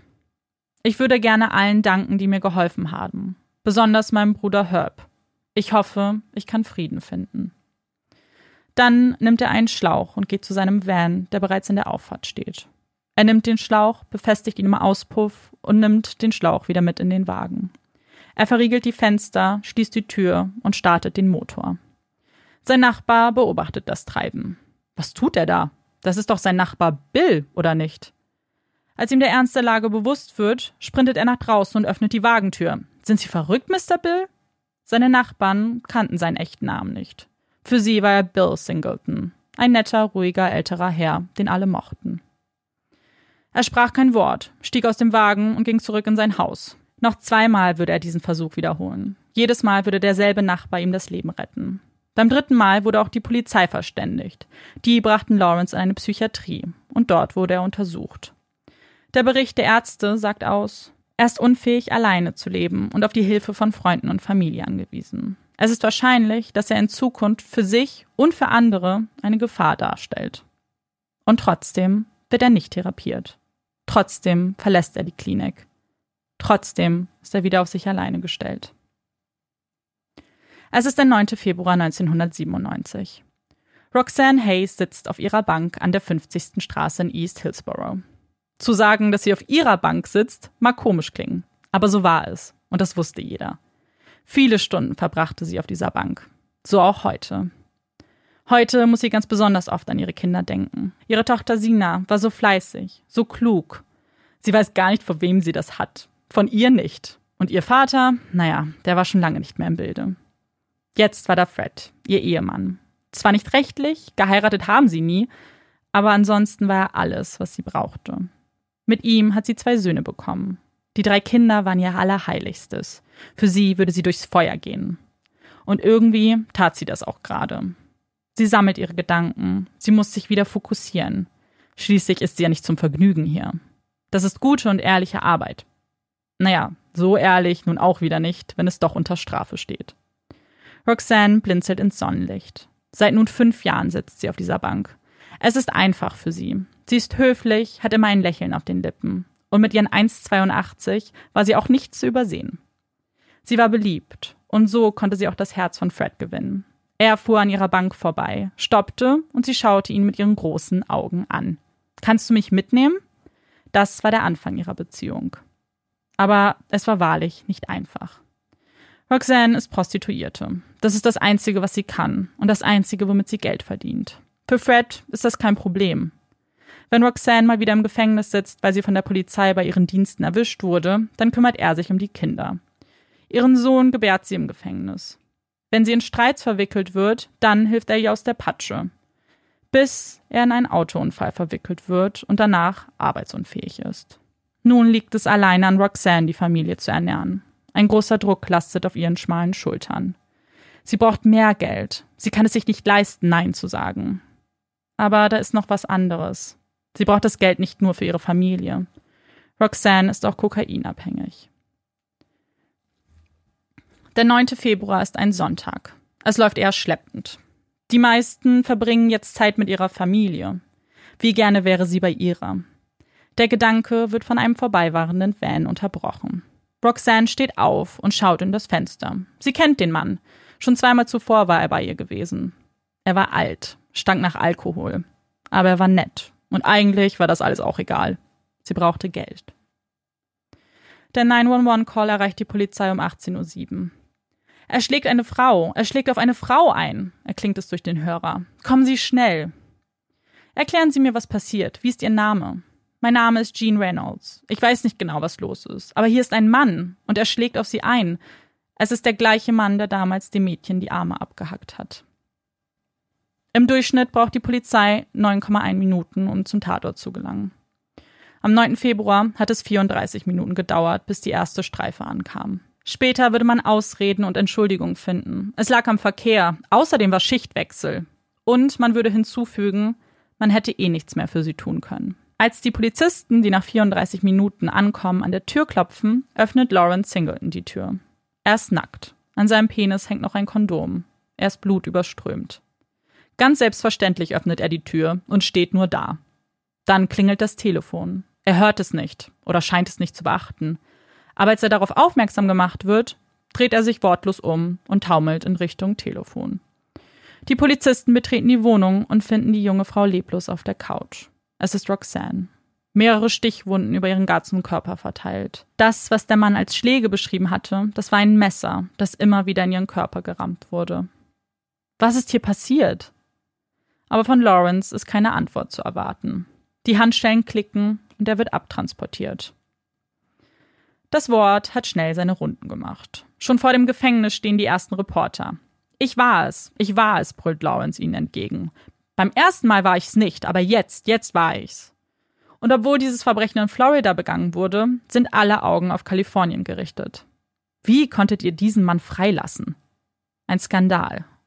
Er ist ein Tier, das war doch klar. Und es war nur eine Frage der Zeit, bis er jemanden töten würde. Und diese Zeit ist nun gekommen. Wieder ist es Lawrence, der auf der Anklagebank sitzt. Und wieder könnte man annehmen, es wäre ein leichtes, ihn zu überführen. Es ist doch glasklar. Er hat sie getötet. Und trotzdem, sein Plea, not guilty. Was auch immer sein Verteidiger versuchen will, wie auch immer seine Taktik sein sollte, das alles würde man erst im Prozess erfahren. Ein Prozess, bei dem es um Leben oder Tod gehen wird. Februar 1998. Der Prozess beginnt. Der Gerichtssaal ist voller Menschen. Es sind Reporter, Angehörige, Interessierte. Davon gibt es einige. Die Anklage beginnt. Sehr geehrte Jury, auf der Anklagebank seht ihr einen älteren, gebrechlichen Herrn. Vielleicht denkt ihr, das könnte mein Vater, Großvater, ja mein Bruder sein. Er könnte jemand sein, der neben ihnen auf einer Parkbank sitzt und sie würden sich nichts Böses dabei denken. Aber das Äußere trügt. Dieser Mann hat Roxanne Haynes brutal und kaltblütig umgebracht. Er hat die Tat bereits am Tatort zugegeben. Heute werden wir ihn alle Beweisen liefern, um ihn schuldig zu sprechen. Die Blicke gehen zur Verteidigung. Was ist Ihre Taktik? Welche Geschichte wollen Sie auftischen? Was möchten Sie von der Jury? Die Anklage möchte, dass Sie meinen Mandanten eines geplanten Mordes, des First-Degree-Mordes, für schuldig erklären. Aber die Tat war nicht geplant. Es war eine Tat im Affekt. Mein Mandant hatte nie vor, sie umzubringen. Er hatte sie mit nach Hause genommen und ihr noch ein Abendessen gekocht. Das würde doch niemand tun, wenn er vorhätte, diese Person dann umzubringen. Denn tatsächlich wurde in Roxannes Magen noch unverdaute Speisereste gefunden, die sie höchstens 30 Minuten vor ihrem Tod zu sich genommen haben muss. Sie war wütend, weil der Preis für Kokain angestiegen ist. Deswegen wollte sie mehr Geld von Lawrence. Als dieser sich weigerte, griff sie zu einem Messer und es kam zu einer Rangelei. Bei dem Versuch, ihre Attacke abzuwehren, hat er sie mit dem Messer getroffen. Die Anklage ist verwundert. Zum einen geben sie zu, dass er sie umgebracht hat. Das macht ihren Job um einiges leichter. Aber eine andere Sache ist noch verwunderlicher. Sie waren sich alle sicher gewesen, sie würden auf eine Schuldunfähigkeit oder zumindest eine verminderte Schuldfähigkeit plädieren. Schließlich war er Alkoholiker und sie kennen ja bereits die Akten der psychologischen Untersuchung, die ihm eine Depression diagnostizierten. Aber mit keinem Wort werden diese Umstände erwähnt. Der Zeuge, der den Notruf kontaktierte, wird gehört. Er beschreibt die Tat bis ins Detail. Er ist sich sicher, was er gesehen hat. Es ist ein Mann, der auf einer Frau hockt und immer wieder zuschlägt. Es klang so, als ob Knochen brechen, wie bei Tieren. Dieser Zeuge ist für die Verteidigung ein Grauen. Er ist glaubwürdig, hat keinerlei Grund zu lügen. Außerdem bestätigt er ja auch, was Sie bereits zugegeben haben. Man kann ihm wirklich nichts ankreiden. Und auch die nächsten Aussagen stellen seinen Mandanten in keinem guten Licht dar. Die Autopsie wird präsentiert. Der Gerichtsmediziner Dr. Miller bestätigt, dass auf Roxanne immer wieder eingestochen wurde. Der Täter muss über ihr gestanden haben. Nur so lässt sich der Winkel erklären. Ein Foto von Lawrence wird gezeigt. Das wurde noch am Tatort gemacht. Er ist nackt, voller Blut, aber ohne die kleinste Verletzung. Kein Schnitt, keine Wunde, absolut nichts. Wie ist das möglich, wenn es angeblich einen Kampf gab? Der Gerichtsmediziner bestätigt, das ist eigentlich unmöglich. Es sieht nicht gut aus. Die Zeugen sind glaubwürdig. Auch die Autopsie ergibt Sinn. Hier gibt es nichts, was die Verteidigung drehen und biegen kann, bis es passt. Also bleibt ihnen nur eine Möglichkeit. Wenn man nichts findet, was den Zeugen in ein schlechtes Licht rückt, dann muss eben das Opfer daran glauben. Die Verteidigung ruft Lawrence in den Zeugenstand. Es ist ein Risiko, ihn sprechen zu lassen. Aber ein Risiko, das sie eingehen müssen. Wenn er nicht spricht, erklären sie ihn gleich für schuldig. So kann er wenigstens eine menschliche Seite zeigen oder eher Roxannes angebliche Unmenschlichkeit. Er berichtet von dem Tag, berichtet erneut von dem Streit. Roxanne sei sonst immer so nett gewesen. So hat er sie noch nie gesehen. Wie eine Furie. Sie hat mich gebissen. Sie wollte mein Portemonnaie klauen. Dann kam es zum Streit. Ich weiß gar nicht, wie genau das alles passiert ist. Sie wollten sie also nicht umbringen. Nein, niemals. Nun lag es an der Jury zu entscheiden, ob sie ihm das abkaufen würden. In den Abschlussplädoyers wird zusammengefasst. Die Anklage lautet First Degree Murder. Die Verteidigung widerspricht. Es habe hier keinen Vorsatz gegeben. Es könne nur Second Degree Murder sein. Und dann verlassen die Juroren den Saal. Sie dürfen sich so lange Zeit lassen, wie sie brauchen. Manchmal dauern die Besprechungen Tage, manchmal sogar Wochen. Aber nicht heute. Es dauert genau zwei Stunden und 40 Minuten. Dann betreten sie den Raum und übergeben dem Richter einen Zettel. Sind Sie zu einer Entscheidung gekommen? Ja, sind wir. Der Angeklagte hat sich des First Degree Murders schuldig gemacht. Lawrence blinzelt schnell mit den Augen. Dann nickt er. Das ist seine einzige Reaktion. Draußen stehen die Reporter Schlange. Inmitten von ihnen steht Fred, Roxannes Partner. Er und Sina waren bei dem Prozess dabei. Sina will die Anwältin werden. Das hat sie jetzt entschieden, damit sie so gefährliche Menschen wie Lawrence wegsperren kann. Fred spricht in die Kamera. Wir mussten uns so viel anhören. Immer wieder hörten wir nur Prostituierte, Dieben, Drogenabhängige. Das war das Schlimmste. Für sie alle war sie kein Mensch. Sie war nur eine Aufzählung ihrer schlechtesten Eigenschaften. Aber dass sie eine liebende Mutter war, ein Engel auf Erden, das hat niemanden interessiert. Sie ist mit ihren Kindern in den Park gefahren. Zu Halloween haben wir uns alle verkleidet. Sie war ein Mensch. Und das Urteil zeigt das. Wir können aufatmen. Sina hält einen Zeitungsartikel in die Kamera. Eine Lokalzeitung hatte über den Vorfall berichtet und von Roxannes Vergangenheit erzählt. Bei so einer Mutter könnten es die Kinder ja auch zu nichts bringen, steht da. Sina hat einen Brief an den Redakteur geschrieben. Sie wird den Artikel für immer behalten. Und wenn sie dann Anwältin ist, dann zeigt sie es ihm so richtig. Finden Sie, er gehört auf den Stuhl, ruft ein Reporter. Die Todesstrafe wird in Florida mit dem elektrischen Stuhl vollzogen. Und damit stellt der Reporter die letzte unbeantwortete Frage. Denn was ist das Strafmaß? Niemand gehört auf den Stuhl, entgegnet Fred. Er hat einen Teil unserer Familie getötet, aber wir verzeihen ihm. Er soll nur niemandem wieder Leid zufügen können. Es ist der 24. Februar. Der Staat ruft Mary Vincent in den Zeugenstand. Alle halten die Luft an. Von dem 15-jährigen Mädchen ist nicht mehr viel übrig geblieben. Nun steht da eine 35-jährige Frau mit langen dunklen Haaren, zwei Prothesen mit Haken, etwas moderner. Sie läuft etwas nach vorne gebeugt. Das bringen die schweren Prothesen mit sich. Kleine Fältchen ziehen ihr Gesicht. Mit kräftigen Schritten geht sie zu ihrem Platz. Mit keinem Blick würdigt sie Lawrence. Bitte heben Sie Ihren rechten Arm und schwören Sie die Wahrheit zu sagen und nichts als die Wahrheit. Sie hebt den Haken in die Luft. Sie schwört. Als Mary angeboten wurde, bei der Anhörung über das Strafmaß dabei zu sein, sagte sie sofort zu. Er hat ihr Leben so lange kontrolliert. Und jetzt war es an ihr, Macht über ihn zu haben. Können Sie uns erzählen, was Sie mit Lawrence Singleton verbindet? Und sie berichtet. Es ist eine kurze, brutale Zusammenfassung ihrer Lebensgeschichte. Ist der Mann, der Ihnen das angetan hat, hier im Raum? Sie nickt. Sie hebt ihren Arm und zeigt mit dem Haken auf Lawrence. Das war etwas, was Mary tun musste. Sie musste hier sein. So lange hat sie nur existiert. Wenn er für immer weggesperrt wird, kann sie anfangen zu leben. Ihre Worte, sie berühren die Menschen. Neben Marys Aussage wird natürlich auch Roxannes Fall besprochen.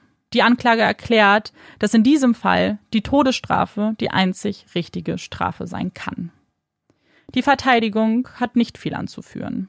Lawrence sei ein Trinker. Was bringt es, diesen alten Mann umzubringen? Er würde eh bald sterben. Er ist ein ruinierter, alter Mann. Er ist genug gestraft, wenn man ihn für immer in einen Käfig sperrt. Und dann muss erneut entschieden werden. Diesmal jedoch nicht einstimmig. Es reicht, wenn die Mehrheit für oder gegen die Todesstrafe ist. Es sind Beratungen über Leben und Tod. Und trotzdem, sie dauern nur eine Stunde. Das Ergebnis? Es ist 10 zu 2 zehn Juroren, die sich für die Todesstrafe entschieden haben. Wieder keine Reaktion bei Lawrence. Vielleicht hat es ihn auch nicht überrascht. Am 14. April 1998 wird es dann offiziell. Lawrence Singleton wird des Mordes an Roxanne Haynes verurteilt und mit dem Tode bestraft. Wieder steht Fred draußen. Sind Sie jetzt glücklich? fragen ihn die Reporter. Nein, über einen Tod ist man nie glücklich. Das sollte man nicht sein. Wir haben ihm verziehen. Wir wollten nicht, dass er umgebracht wird. Aber das war nicht unsere Entscheidung. Lawrence letzte Worte vor Gericht waren, der Tod in diesem Fall tut mir leid. Das ist etwas, womit ich für immer leben werde. Doch lange musste er damit nicht leben. 2001 stirbt Lawrence Singleton in einem Gefängniskrankenhaus an Krebs. September 1999, über ein Jahr nach dem Urteilsspruch. Eine hübsche, dunkelhaarige Frau betritt das Spielfeld des Baseballstadions in San Francisco. Die Blicke von 40.000 Fans sind auf sie gerichtet. Schüchtern lächelt die junge Frau, winkt mit zwei Haken. Dann schaut sie fokussiert nach vorne und wirft den hellen Lederball mit ganzem Schwung. Die Menschen jubeln ihr zu. Es ist Mary. Sie wurde eingeladen, das Spiel mit dem ersten Pitch zu eröffnen. Eine Ehre. Doch Mary steht noch für etwas ganz anderes auf dem Spielfeld. Sie steht für das RSVP-Projekt, ein Projekt, das seine Anfänge in San Francisco fand. Resolve to Stop the Violence Project, so heißt es ganz. Es ist ein Projekt, das den Gewaltkreislauf unterbrechen soll. Denn wenn jemand lernt, gewalttätig zu werden, dann kann man das auch wieder entlernen. Und dafür laden sie Opfer von Gewaltverbrechen in die Gefängnisse ein und lassen sie von Erfahrungen berichten. Und das Projekt scheint auch erste Früchte zu tragen. Denn im selben Jahr ist die Rückfallquote von 54 Prozent auf 15 Prozent gesunken. Für Mary war es nicht leicht, sich diesem Projekt anzuschließen. Aber sie wusste, dass es das Richtige ist. Sie hat 20 Jahre gebraucht, aber nun ist sie soweit. Sie weiß, dass Lawrence immer ein Teil von ihr sein wird. Sie kann ihn nicht verschweigen. Dann ist es besser, darüber zu reden. Sie ist wieder glücklich verliebt. Und auch finanziell sieht es ganz gut aus. Ihre Geschichte und die Erzählungen bei dem letzten Prozess haben so viele Menschen berührt. Und auch die Presse. Sie haben ein Trust Fund für sie eingerichtet. Ein älteres Paar, das ihre Aussage hörte, hatte 80 Dollar in einen Umschlag gepackt und ihr zugeschickt. Mary war sich sicher. Jetzt würde alles gut werden. Sie nimmt den Ball auf ihre Prothese und macht sich bereit für den zweiten Wurf. Alle Blicke sind auf Mary gerichtet. Sie jubeln ihr zu. Endlich sind alle Blicke auf Mary gerichtet. Ähm, ja, ein Fall, wo man wirklich auch erstmal wieder durchatmen musste. Und womit ich aber gerne anfangen würde, ist mich bedanken, weil ich finde, ihr da draußen habt den perfekten Fall für die 50. Folge ausgesucht. Ich finde es so ein toller Fall. Ähm, super beeindruckend und ich finde, er ist absolut würdig, unsere 50. Folge zu sein. Oh, danke für dein Feedback erstmal. Ich hoffe, euch hat der Fall auch gefallen. Und ein großes Danke geht natürlich an die Person, die sich den Fall gewünscht hat. Und zwar ist das Tyrannosaurus Jules bei Instagram. Und ihren Post haben auch noch Anna und Swantje geliked. Das heißt, ein großes Danke an euch, dass ihr den Vorschlag geschickt habt ähm, und geliked habt. Auch natürlich erstmal ein Danke an alle, die sich irgendwie beteiligt haben bei dieser Aktion. Und dann lasst uns über diesen Fall nochmal kurz sprechen, weil es gibt einiges, was ich auch noch ganz gerne sagen wollte. Und vielleicht fange ich kurz mit einer Frage an, die bestimmt einigen gerade so ein bisschen auf der Seele brennt. Was ist mit Mary heute? weil ich höre ja 1999 in meiner Geschichte auf und ich muss sagen, ich habe sehr, sehr viel gesucht und ganz, ganz wenig gefunden, was ja ein gutes Zeichen erstmal ist, weil das bedeutet, sie hat hoffentlich ein ruhiges Leben irgendwo und kann so ein bisschen abschließen mit dem Ganzen. Ich habe einen Artikel gefunden von 2013, in dem sie spricht und der war aber ganz schön, weil da hat sie erzählt, dass sie ein ganz großes ähm, neues Hobby hat. Sie zeichnet nämlich jetzt. Also sie kennt, kann mit den Prothesen jetzt sehr, sehr gut umgehen. Und sie hat auch sehr viele Haustiere. Sie hat jetzt Hunde und auch Vögel und ist mit ihrem Partner damals noch zusammen gewesen. Ich hoffe einfach, dass es jetzt auch noch so ist. Und das war eigentlich ganz schön zu lesen. Also scheinbar hat sie einfach jetzt ein ruhiges Leben. Das freut mich total. Das ist sehr, sehr schön zu hören. Ja, fand ich auch. Nochmal kurz zum einen natürlich äh, meine Quelle. Ich habe ein äh, Buch gelesen, zusätzlich zu vielen Artikeln und Berichten, aber ein Buch, äh, was 2015 rauskam. Und das Buch heißt The Mad Chopper von Fred Rosen. Und das Buch ist wirklich gut geschrieben, wahnsinnig spannend. Da gibt es natürlich noch viel, viel mehr Informationen. Ähm, und Fred Rosen ist eigentlich ganz spannend, weil der war Journalist oder ist auch noch Journalist, macht aber jetzt, ähm, schreibt jetzt mehr Bücher und vor allem schreibt er True Crime Bücher. Also er guckt immer nach kleineren Fällen und schreibt die auf. Und er hatte eigentlich ein Buch geschrieben über The Lobster Boy, den ich ja nur ganz kurz erwähnt habe. Aber um diesen Charakter gibt es auch ein Verbrechen. Und als er dann rausgefunden hat, dass es ähm, im gleichen Ort auch ein Verbrecher gab, nämlich Lawrence Singleton, wollte er erst ein Buch darüber schreiben, hat dann diesen Umfang festgestellt, weil eben nicht nur, weil es eben zwei Opfer gab und wollte es erst gar nicht wirklich schreiben, ein Kollege hat ihm aber dazu dann dringend geraten, weil er gesagt hat, wenn du es nicht machst, mache ich es. und dann ist dieses Buch eben entstanden. Und in diesem Buch gibt es eine Stelle, über die ich ganz gerne reden möchte. Und damit kommen wir auch so ein bisschen zur Falldiskussion. Und zwar geht es da um die ja, psychologische Einschätzung von Lawrence Singleton. Und er erwähnt das so ein bisschen lapidar in dem Buch. Und zwar eine Diagnose, die ihm gestellt wurde. Ich konnte partout nicht finden, woher diese Diagnose kommt. Aus dem Buch erschließt sich das nicht so richtig, ich konnte das in den, ja, der Prozessbeschreibung auch nicht finden. Aber in diesem Buch steht, dass ihm auch mal eine paranoide Schizophrenie diagnostiziert wurde. Und darüber wollte ich jetzt auf jeden Fall reden. Und vielleicht können wir auch einfach so ein bisschen gucken, er als Täter. Weil ich finde, bei ihm wird sehr, sehr deutlich, dass da einiges schiefgelaufen ist was mir zuerst auch aufgefallen ist, dass ich so, ich meine, ich wusste ja, dass es ein True Crime Fall ist offensichtlich, aber dann, wie viel Zeit er erstmal mit ihr damals verbracht hat, mit Mary, mhm. bevor es dann schließlich zum Verbrechen kam und dass er vorher eigentlich ganz entspannt wirkt, aber auch schon so ein bisschen shady.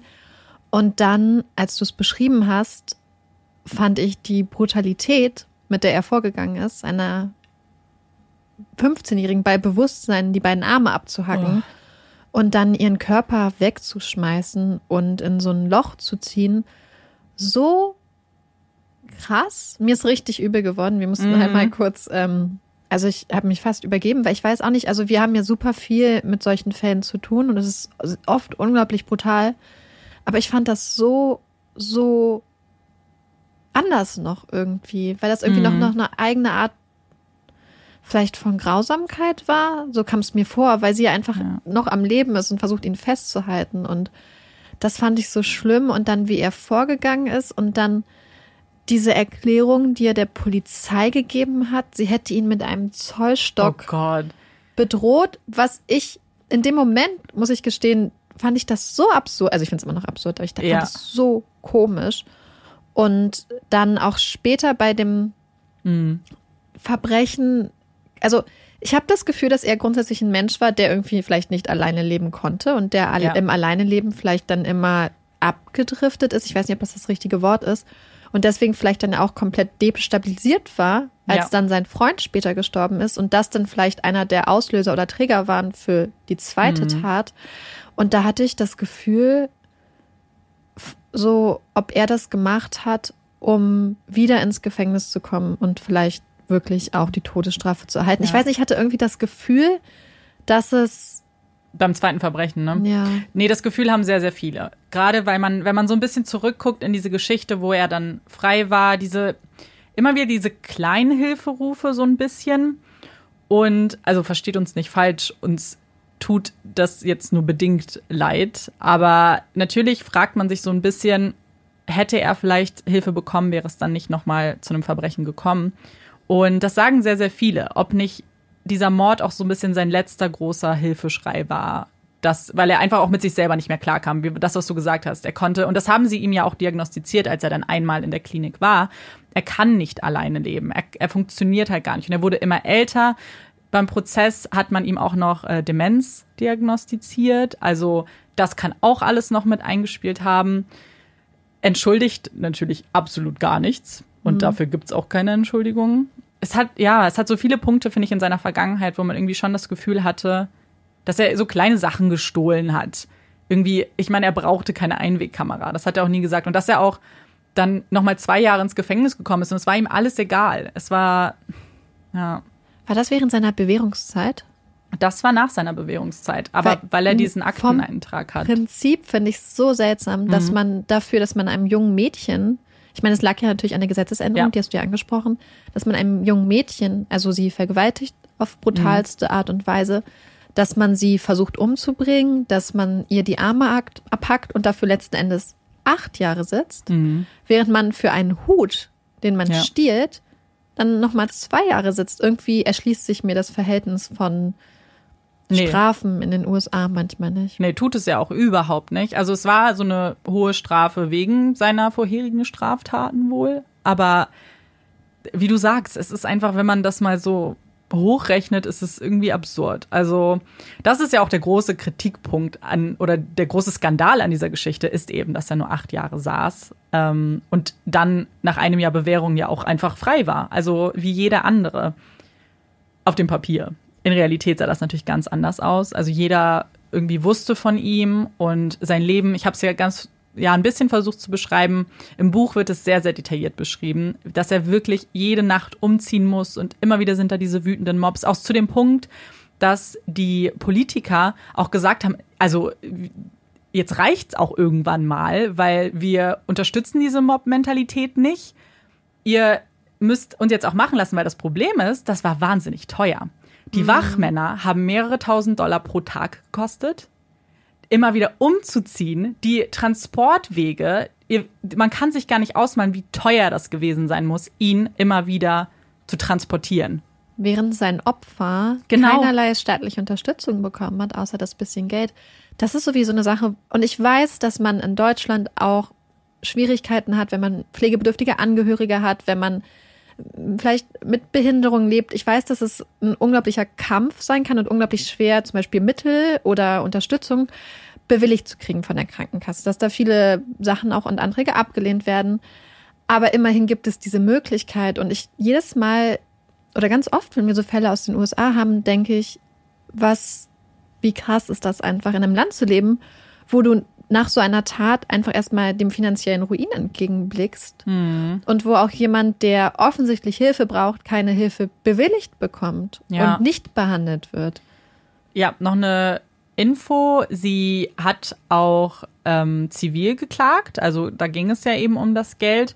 Und sie hat auch gewonnen. Es waren äh, 2,3 Millionen, ähm, die sie dann zugesichert eigentlich bekommen hat, beziehungsweise aber Problem ist, er hat natürlich extrem hohe Anwaltskosten gehabt und hatte am Ende faktisch kein, kein Guthaben. Er hatte irgendwie nur noch ein paar hundert Dollar auf dem Konto. Das heißt, sie hat von diesen Millionen, die ihr zugesichert wurden oder zugesprochen wurden, natürlich keinen Cent gesehen. Wenn er reich gewesen wäre, dann wäre sie eine reiche Frau gewesen. Und eigentlich, wie du sagst, es ist so schlimm, dass ein Opfer, was ja eh schon getroffen ist und ihr ganzes Leben dadurch beeinträchtigt wurde, dann auch noch mit Armut kämpft, weil sie war arm am Ende. Also sie hat auch eine Privatinsolvenz anmelden müssen und so. Es ist ganz schlimm und sie ja, kann halt auch nichts machen dagegen. Ja, ja ich glaube, da können wir ganz froh sein, dass wir ein recht gut funktionierendes Sozialsystem Mhm. haben. Und wir haben ja auch Organisationen wie zum Beispiel den Weißen Ring. Ja. Da hat uns neulich eine Ehrenamtliche auch geschrieben. Ich finde, das ist auch Cool. nochmal spannend, dann diese Lücke zu füllen, meinte sie zwischen dem Rechtsstaat und Ja, den Hilfemöglichkeiten. Ich glaube, sowas ist einfach nicht zu unterschätzen, wie wichtig das einfach für die Menschen dann auch ist, um, wenn es nötig ist, dann halt wieder auf die Beine zu kommen. Und Mhm. das fand ich so traurig, aber umso mehr hat es mich gefreut, dass du gesagt hast, dass sie dann am Schluss mit ihren Hunden und ihren Vögeln und ihrem Mann hoffentlich Mhm. Ja. bis jetzt ein glückliches Leben lebt. Sie hat ja noch ihre beiden Kinder. Genau, da gibt's auch ganz, ganz süße Szenen, die kann man ähm, bei YouTube finden, wo ich weiß nicht, warum mich das, mich hat das einfach so ein bisschen. Ich habe ganz viele Interviews mit ihr geguckt und dann später auch, wo sie mit den zwei Kindern da steht und so ihre Arme, also ihre Prothesen um die Kinder legt und das Kind dann ihren kleinen Haken so festhält. Oh. Und ich fand das irgendwie, ich weiß nicht warum, mich hat das sehr, sehr berührt. Generell die Interviews mit ihr sind wahnsinnig berührend, weil ich finde, sie ist zwar extrem stark und die ganze Geschichte, ich finde das, ja, ist eine wahnsinnig starke Frau irgendwie, von der wir mal wieder sprechen. Ähm, Marike und mir ist auch aufgefallen, dass wir in letzter Zeit sehr viele Geschichten hatten von starken Frauen, was ja auch sehr cool ist. Aber man merkt auch, dass sie sehr ehrlich ist. Also sie sitzt da und sie sagt auch, ihr Leben war eine Zeit lang, sie dachte, sie, sie hatte kein Leben. Sie hat, es war eine Existenz, sie hatte an nichts Spaß und Freude und ja, wenn sie von dieser Tat spricht, das ist so schlimm und sie lässt da wirklich auch kein Detail aus und den Schmerz versucht sie irgendwie zu beschreiben und den Satz, den ich halt mit reingenommen habe, ich glaube, das war ein Satz, der mich mit am meisten irgendwie berührt hat von dem, was sie sagt, ist dieser, sie dachte damals wirklich, dass wenn sie bitte gesagt hätte zum ersten Fahrer, dass er vielleicht angehalten hätte. Weil am Ende sie ist irgendwie fast fünf Meilen oder so gelaufen. Oh von Gott. unten bis Ja. halt oben, bis To- Todd Meadows dann angehalten hat.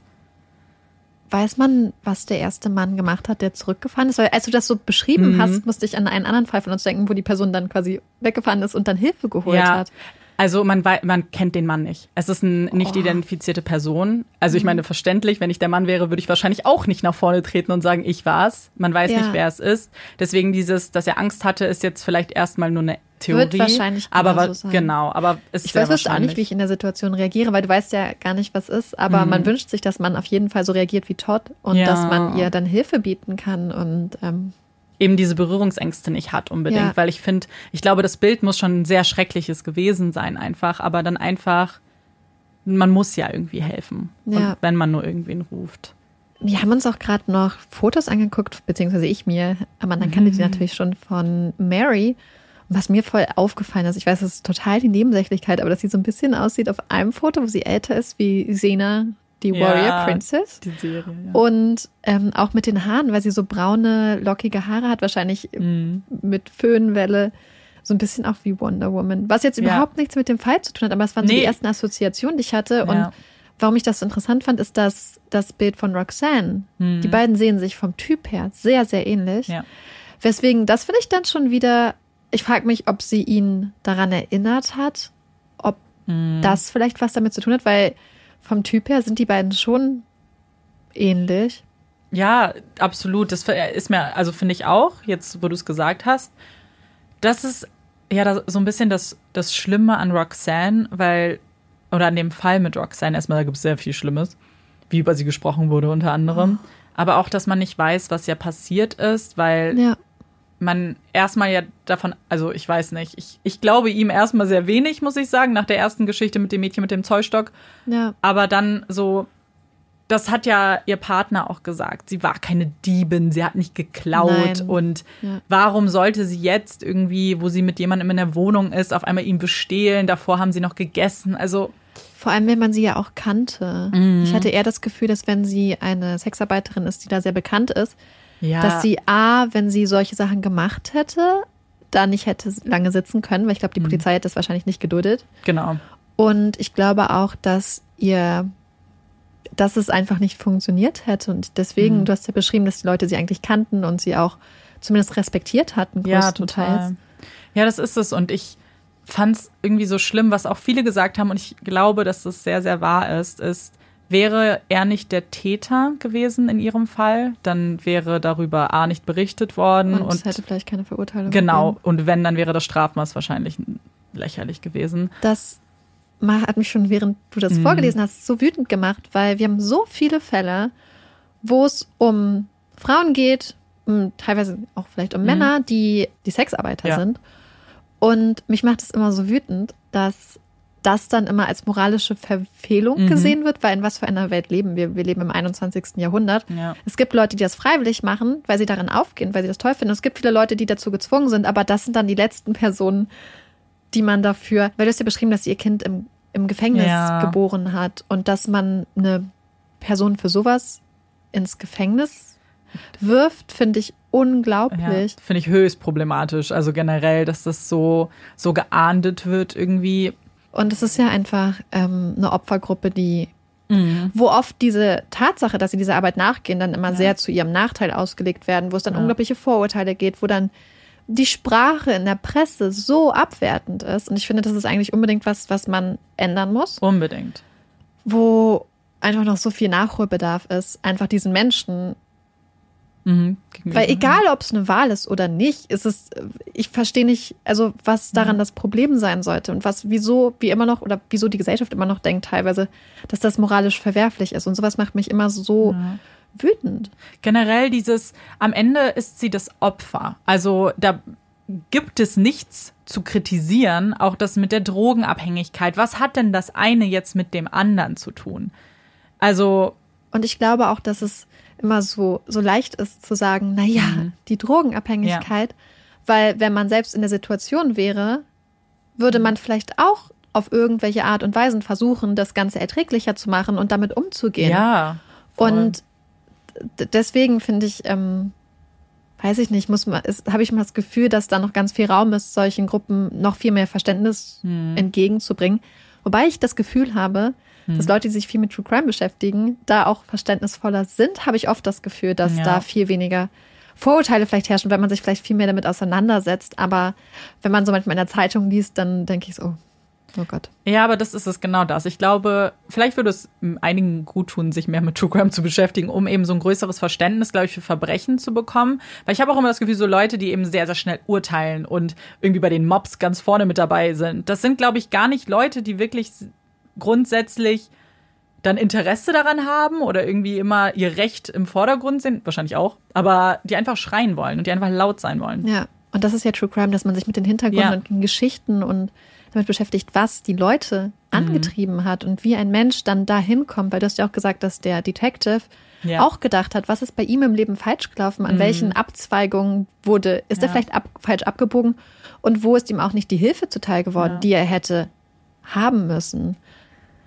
Was ich am tollsten fand, also nicht am tollsten, weil ähm, ich glaube ich am glücklichsten war, dass Mary am Schluss scheinbar geschafft hat, die Kurve zu kriegen, in dem Sinn, dass ihr Leben sich dann doch noch dem Besseren zugewandt hat, war auch die Sina, die Tochter von Roxanne, die du angesprochen hast, dass sie gesagt hat, ich behalte diesen Artikel Ja. jetzt und wenn ich dann erwachsen bin, dann zeige ich es dir. Ja. Und wenn ich Anwältin bin, weil das ist so toll.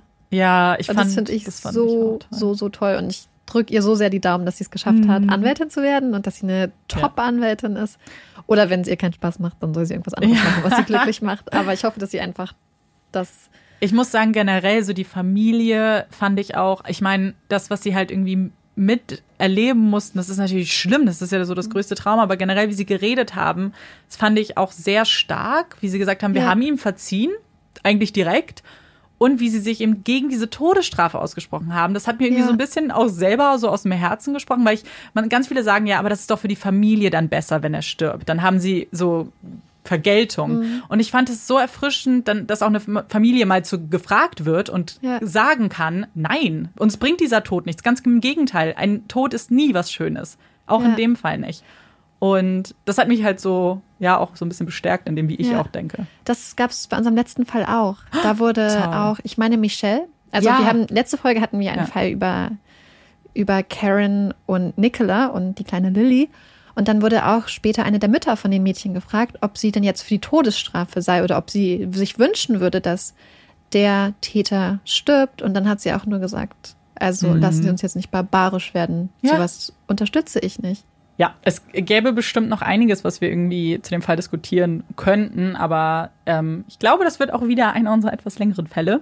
Ich habe aber noch eine kleine Anekdote, die ich euch ganz gerne erzählen wollte. Und zwar gibt es einen kleinen Teil in dem Buch, der einen Mann beschreibt, der zu der Zeit eine Wohnung sucht und sich wundert, warum er immer so, so unhöflich abgespeist wird und warum ihm niemand eine Wohnung mieten will. Und er ist ganz irritiert. Der war jetzt auch fünf Jahre weg, war gar nicht in den USA. Ja, sein Name ist Larry Singleton. Oh nein. Der hieß einfach mal genauso. Und hat dann später erst erfahren, dann eigentlich, warum ihm keiner vertraut und ihm keiner irgendwie eine Wohnung oder ein Haus geben möchte. Da würde ich, glaube ich, drüber legen, ob ich nicht meinen Namen ändere, wenn ich Witzig. ganz ehrlich bin. Hat er auch. Und dann war er so, aber irgendwie will er das auch nicht, weil das ist Sein ja sein Name. Name, genau. Und nicht wegen so einer Geschichte eigentlich. Und ähm, Oh. aber so ein bisschen traurig, fand ich auch. Und das wollte ich euch aber noch erzählen. Und damit haben wir vielleicht die Stimmung so ein bisschen aufgelockert. Und damit wir jetzt auch nochmal durchatmen können, kommt unsere Puppy Break. Yay! Heute habe ich überlegt, was ich als Fakt für die 50. Folge mache. Und dann habe ich gedacht, ich denke mal an meine Anfänge zurück und meine oder beziehungsweise eine meiner ersten großen Lieben im Leben war ein Hund beziehungsweise eine Hündin. Und zwar eine Benazen-Hündin namens Paula. Oh. Paula war die Hündin von der Ex-Frau von meinem Papa. Und immer wenn wir da zu Besuch waren, habe ich total gerne Paula das Fell gekämmt und wir waren immer ganz oft spazieren. Und als Paula irgendwann gestorben ist, habe ich ein ganz großes Herz in mein Tagebuch gemalt und dazu geschrieben, dass Paula gestorben ist.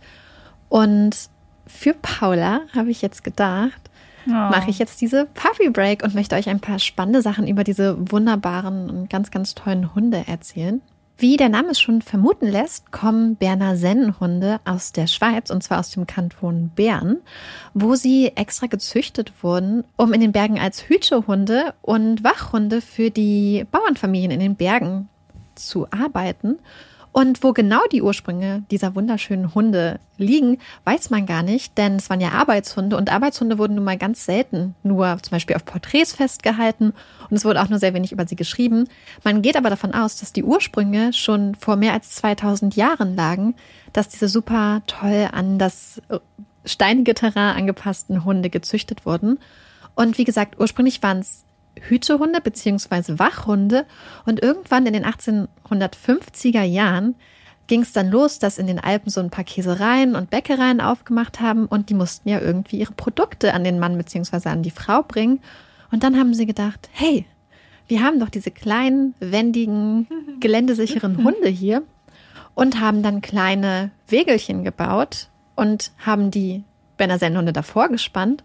Und dann sind die Berner Sennenhunde einfach einen bestimmten Weg gelaufen und haben die Produkte geliefert. Und das Interessante ist, ich habe gelesen, dass teilweise sind manchmal kleine Kinder mitgegangen, aber ganz oft haben die Hunde das auch alleine gemacht. Das heißt, sie wussten genau, wo sie hin mussten und haben dann einfach ihre Sachen dahin gebracht und abgeliefert.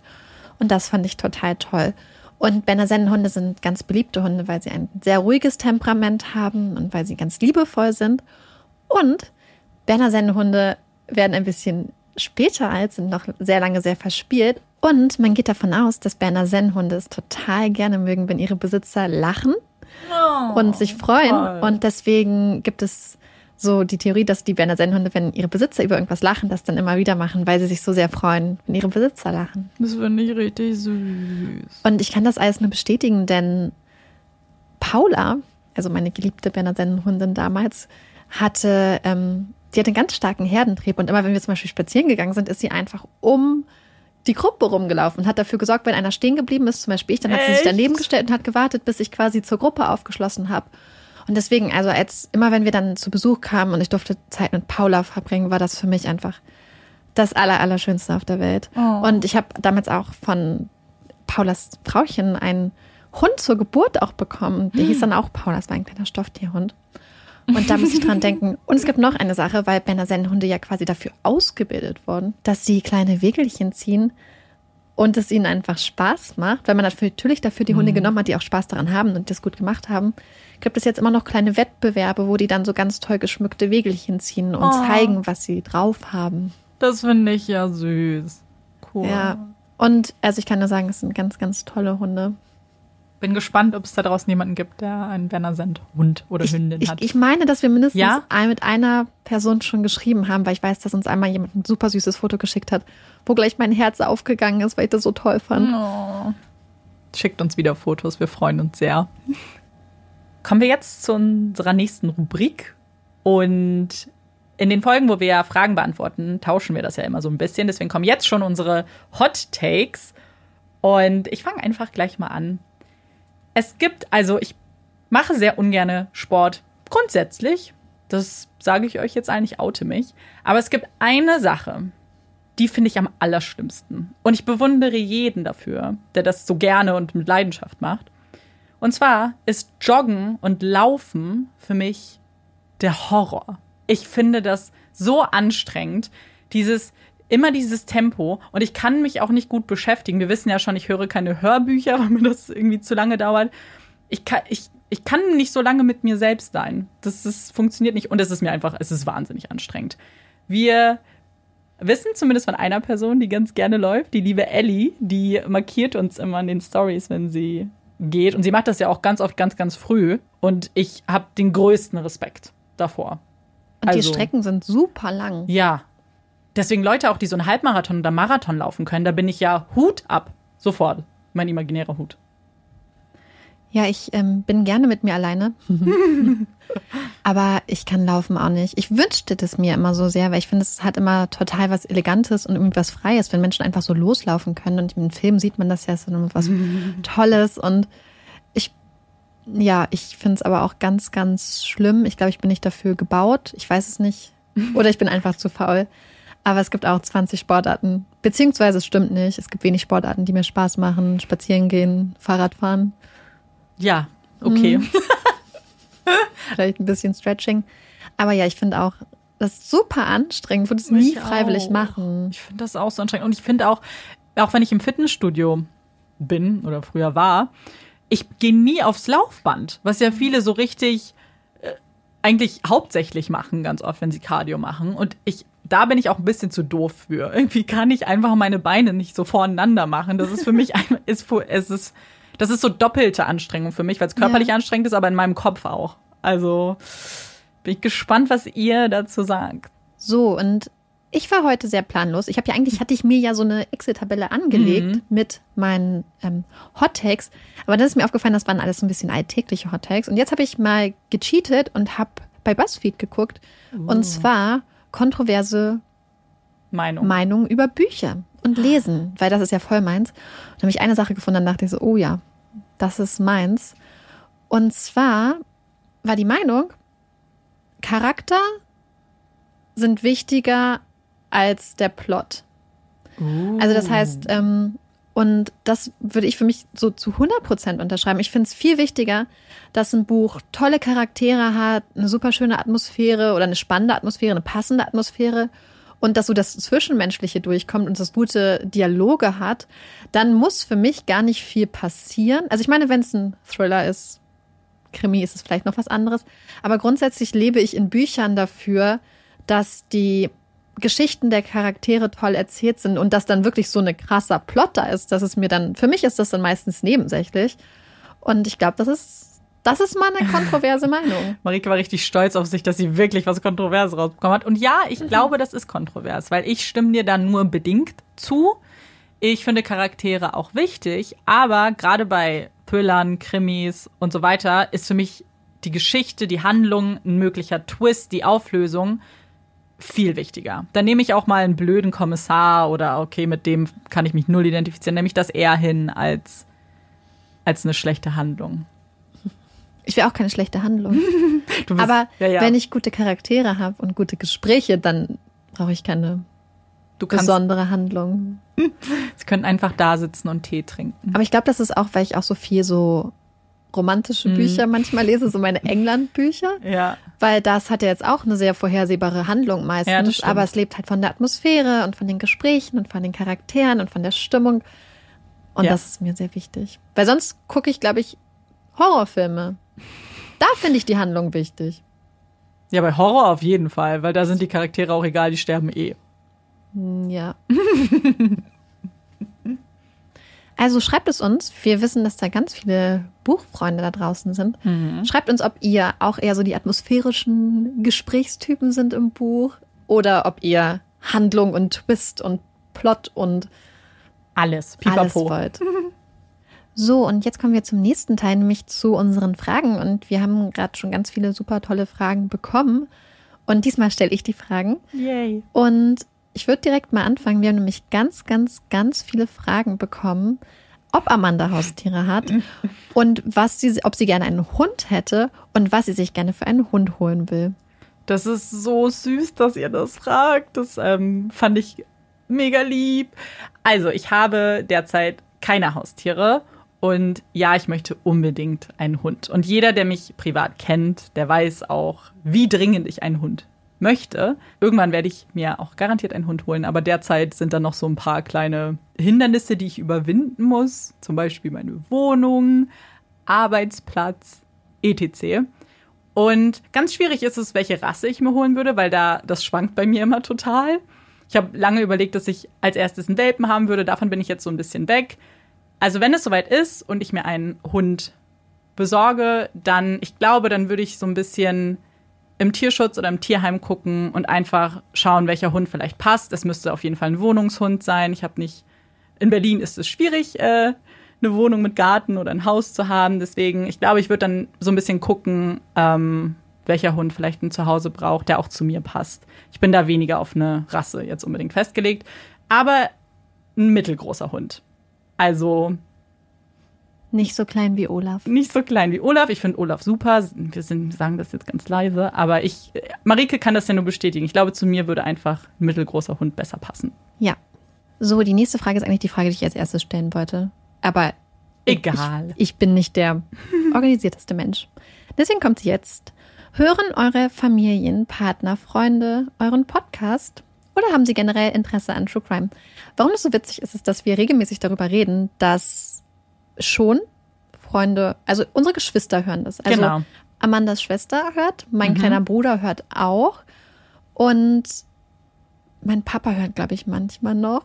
Meine Mutter ist leider ausgestiegen, weil ihr das zu gruselig war. Und dann hat sie immer nächtelang wach gelegen und hat an die Fälle gedacht. Und deswegen musste sie jetzt aushören und rechtfertigt sich auch immer dafür, dass sie das jetzt nicht mehr hört. Und wir finden es aber immer wieder lustig, weil unsere Freunde teilweise auf die Stories reagieren Ja. und uns Kommentare schreiben. Und dann sind wir immer so, wow, so, die hören echt noch freiwillig zu, Ja. obwohl wir sie gar nicht zwingen. Das, ich, ich wirklich, ich bin da jedes Mal baff, wenn ich das so, So sehe. krass. Vor allem sind das auch Freunde, die ganz oft auch einen Jura-Hintergrund haben, also so Crime und Strafen. Mega und so. viele von denen. Ganz genau, die das dann trotzdem noch in ihrer Freizeit hören. Und das finde ich, hat irgendwie verdient, hab, da habe ich noch mehr Respekt vor, weil ich mir so denke, willst du das wirklich in deiner Freizeit auch noch machen? Aber ähm, finde ich total süß und das freut uns immer sehr. So, und wir machen es wieder wild durcheinander. Und die nächste Frage muss ich einfach stellen, weil sie so toll ist. Du weißt, was jetzt kommt.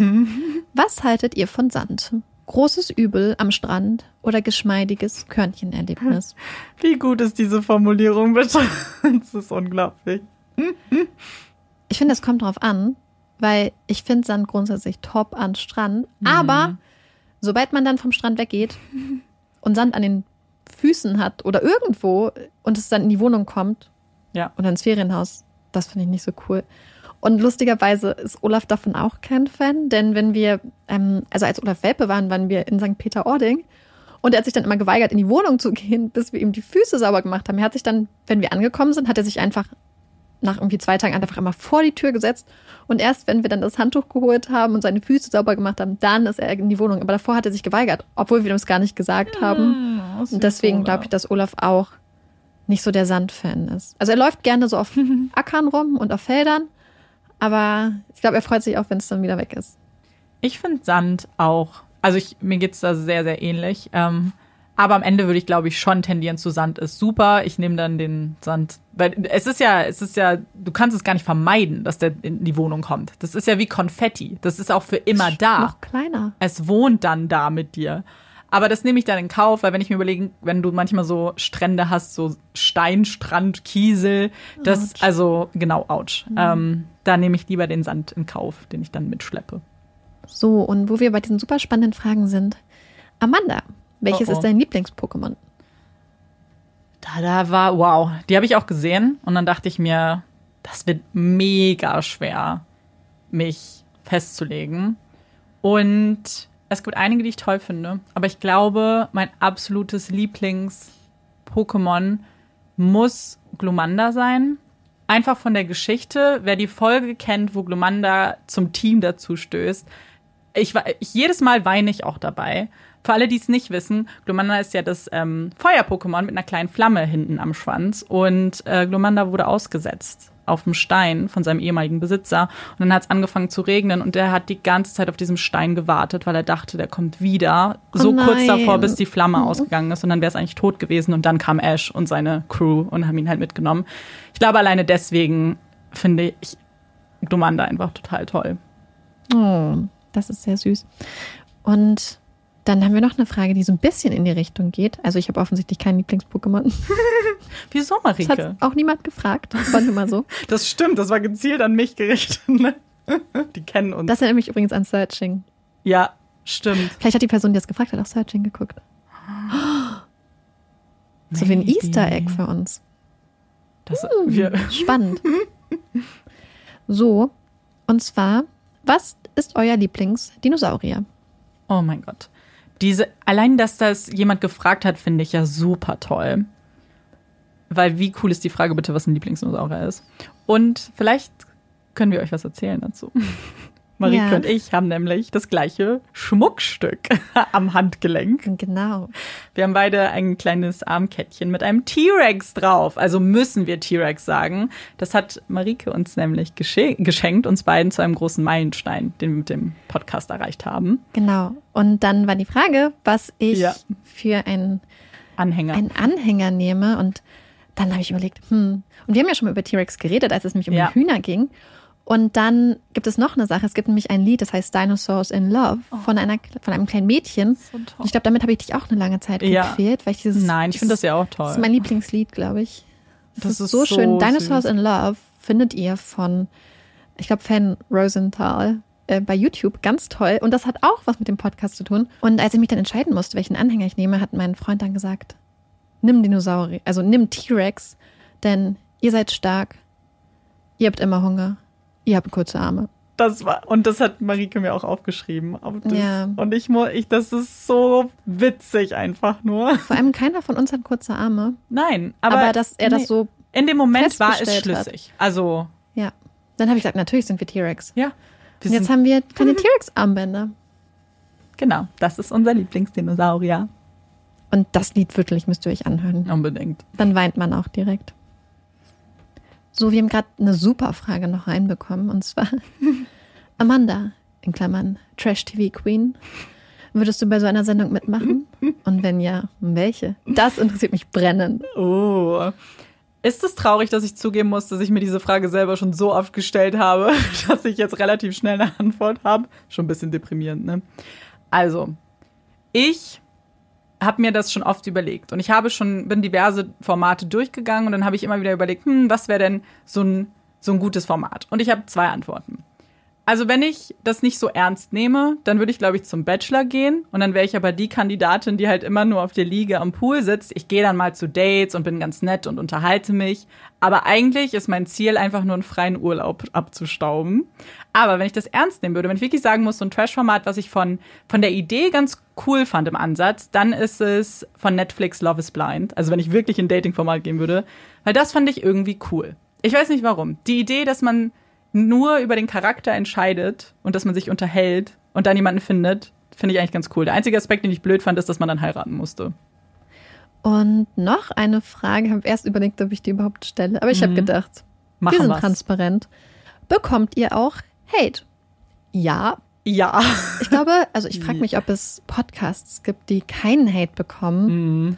Also sagen wir es mal so, Amanda war schon mehrmals kurz davor, keine Puppy Break mehr zu machen. Ich war mehrmals schon kurz davor, keine Fälle mehr zu machen. Und dann haben wir überlegt, hm, wenn Amanda immer die Fälle macht und Marike immer die Puppy Breaks, ist die Arbeitsverteilung leider nicht, nicht so fair verteilt. Beziehungsweise wir reden uns das ja auch gegenseitig dann aus, weil das ist das, es. wir haben es ja schon mal angedeutet, aber das ist ein großes Glück, dass wir es zu zweit machen, weil ich glaube, alleine, Aber dann ist ja auch, Ja. die Sache ist, die wir machen es ja auch, weil wir es zu zweit machen und es zu zweit Ja. Spaß macht. Aber es ist halt auch, manchmal hat man wirklich so Momente, wo dann so ein Tag ist und dann sitzt man so und denkt sich nichts und guckt so aufs Handy und es sind auf einmal so vier Nachrichten, wo man so denkt, oh mein Gott, was, was, Ja. was ist auf einmal, wo kommt das Mhm. her? Und wenn man dann zu zweit ist, dann kann man sich voll gut auffangen damit. ja, Und ich bewundere total, wir haben ganz viele Podcaster, Kollegen und Kolleginnen, die das vielleicht auch alleine machen. Und das finde ich total beeindruckend, da alleine mit umzugehen, weil ich glaube, Ja. alle kriegen Hate ab und negative Mhm. Kommentare und schlechte Nachrichten. Und da finde ich es dann umso besser, dass ich Amanda an meiner Mhm. Seite habe, die da eine, immer eine Stimme der Vernunft ist. Ähm, ja, und bei mir auch andersrum. Also ich Mhm. glaube, wir können uns das dann gegenseitig ganz gut ausreden oder meist, auch. meine, manchmal ja. Mhm. kriegt man auch Kommentare, wo man, oder Nachrichten gerade, wo man denkt, okay, das ist auch gar nichts, das ist keine Kritik mehr. Ja, wenn es persönlich wird, das ist, glaube ich, Ja. ein ganz großes Problem, weil wir sind auch nur Menschen und Ja. wir sind nicht, keiner ist geschult, mit sowas umzugehen. Das ist, wenn du ein normales Leben als Privatperson irgendwie da draußen führst, dann kommt ja auch nicht jemand auf dich zu und beleidigt dich auf der Straße. Du wirst, du weißt nicht, wie das ist. Also, und deswegen ist es wahnsinnig schwer, damit auch privat umzugehen, weil man Ja. teilweise gar nicht weiß, was man machen soll irgendwie, damit man nicht traurig wird oder das einen irgendwie. Ich glaube, traurig wird man dann so oder so, aber ja, dann rufe ich Amanda an ja. und außer es ist nachts. Nachts ist es manchmal ein bisschen schlimm. Aber dann rufe ich Amanda an Ja. und dann quatschen wir darüber und versuchen darüber zu lachen. Und das ist halt so, ich glaube, das kann man gar nicht genug betonen, was abgesehen davon, dass wir halt immer, immer Spaß haben, wenn wir die Folgen aufnehmen, was für ein krasser Support wir füreinander sind. Weil ich wüsste gar nicht, wie ich das machen sollte, wenn Amanda Nein. nicht sagt, oh Marike, Beruhig dich. beruhig dich. Ja, insofern spannende, ganz kurze Frage, aber sehr, Wir haben ähm, sehr lange ge- spannende Antwort. Wir hoffen, wir haben euch damit nicht gelangweilt. Ja. So, und zum Abschluss haben wir noch zwei Fragen, beziehungsweise es eigentlich so ein bisschen, geht in die gleiche Richtung, zu True Crime, beziehungsweise nicht True Crime. Wir wurden nämlich gefragt, ob wir auch nicht True Crime Formate konsumieren, also so Mhm. Krimi-Formate und beziehungsweise was unsere Lieblings-Krimiserie ist. Möchtest du anfangen? Ja, ich habe es ja sch- schon mal in einer ganz frühen Folge erzählt, aber ich bin ein ganz, ganz, ganz großer Sherlock Holmes-Fan. Also die Bücher und auch die Serie, die ähm, Serie Sherlock, finde ich super, super gut. Das ist, glaube ich, auch mit Abstand mein Lieblings-Krimi-Format und Charakter. Ich liebe auch Krimis. Ich mag Krimis, also zum Lesen total gerne. Und ich liebe Krimiserien. Und da haben wir zum Beispiel die skandinavischen, wie zum Beispiel Die Brücke oder Kommissarin Lund, habe ich, glaube ich, auch schon mal Mhm. empfohlen. Aber ich liebe auch ähm, Marcella, das ist eine britische Serie. Ich liebe Broadchurch, ähm, The Fall.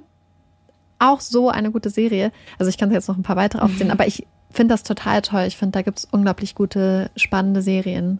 Ja, voll. Und die Fragen werden wir euch zum Teil auch nochmal bei Instagram wieder stellen. Wir wollten uns nochmal bedanken, weil wir haben letzte Woche, beziehungsweise die Woche davor, ganz spannende und tolle und super persönliche Antworten auch von euch auf unsere Fragen bekommen. Und ich glaube, es gab kein schöneres, herbstlicheres Gefühl, als eure Antworten darauf zu lesen, was eure Lieblingsherbstaktivitäten sind. Und auch was ihr zum ersten Mal, zum letzten Mal zuerst gemacht habt, das waren teilweise so beeindruckende Sachen und sehr persönliche Sachen. Also da wollten wir uns auch nochmal bedanken, dass ihr uns das geschrieben habt. Wir waren unglaublich beeindruckt und manchmal haben wir auch gelacht, manchmal waren wir sehr berührt. Also vielen Ja. lieben Dank dafür. Und mit diesen sehr schönen Worten von Marike wollen wir unsere 50. Folge beenden. Ich meine, also ich bin immer noch sprachlos, dass wir gerade wirklich unsere 50. Folge aufgenommen haben. Die muss jetzt noch geschnitten werden. Genau. Yay. Und wir hoffen aber, dass euch die Folge gefallen hat, ihr mit dem Fall zufrieden seid, den ihr euch ausgesucht habt. Und wir hoffen, ihr hört uns auch beim nächsten Mal zu. Ich bin Amanda Ich bin Marike. und das ist Puppies in Crime. Tschüss.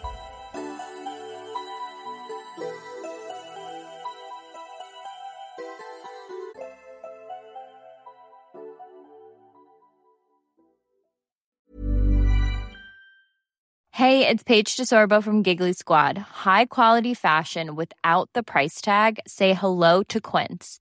I'm snagging high-end essentials like cozy cashmere sweaters, sleek leather jackets, fine jewelry, and so much more. With Quince being 50 to 80% less than similar brands. And they partner with factories that prioritize safe, ethical, and responsible manufacturing. I love that. Luxury quality within reach. Go to quince.com slash style to get free shipping and 365 day returns on your next order. Quince.com slash style.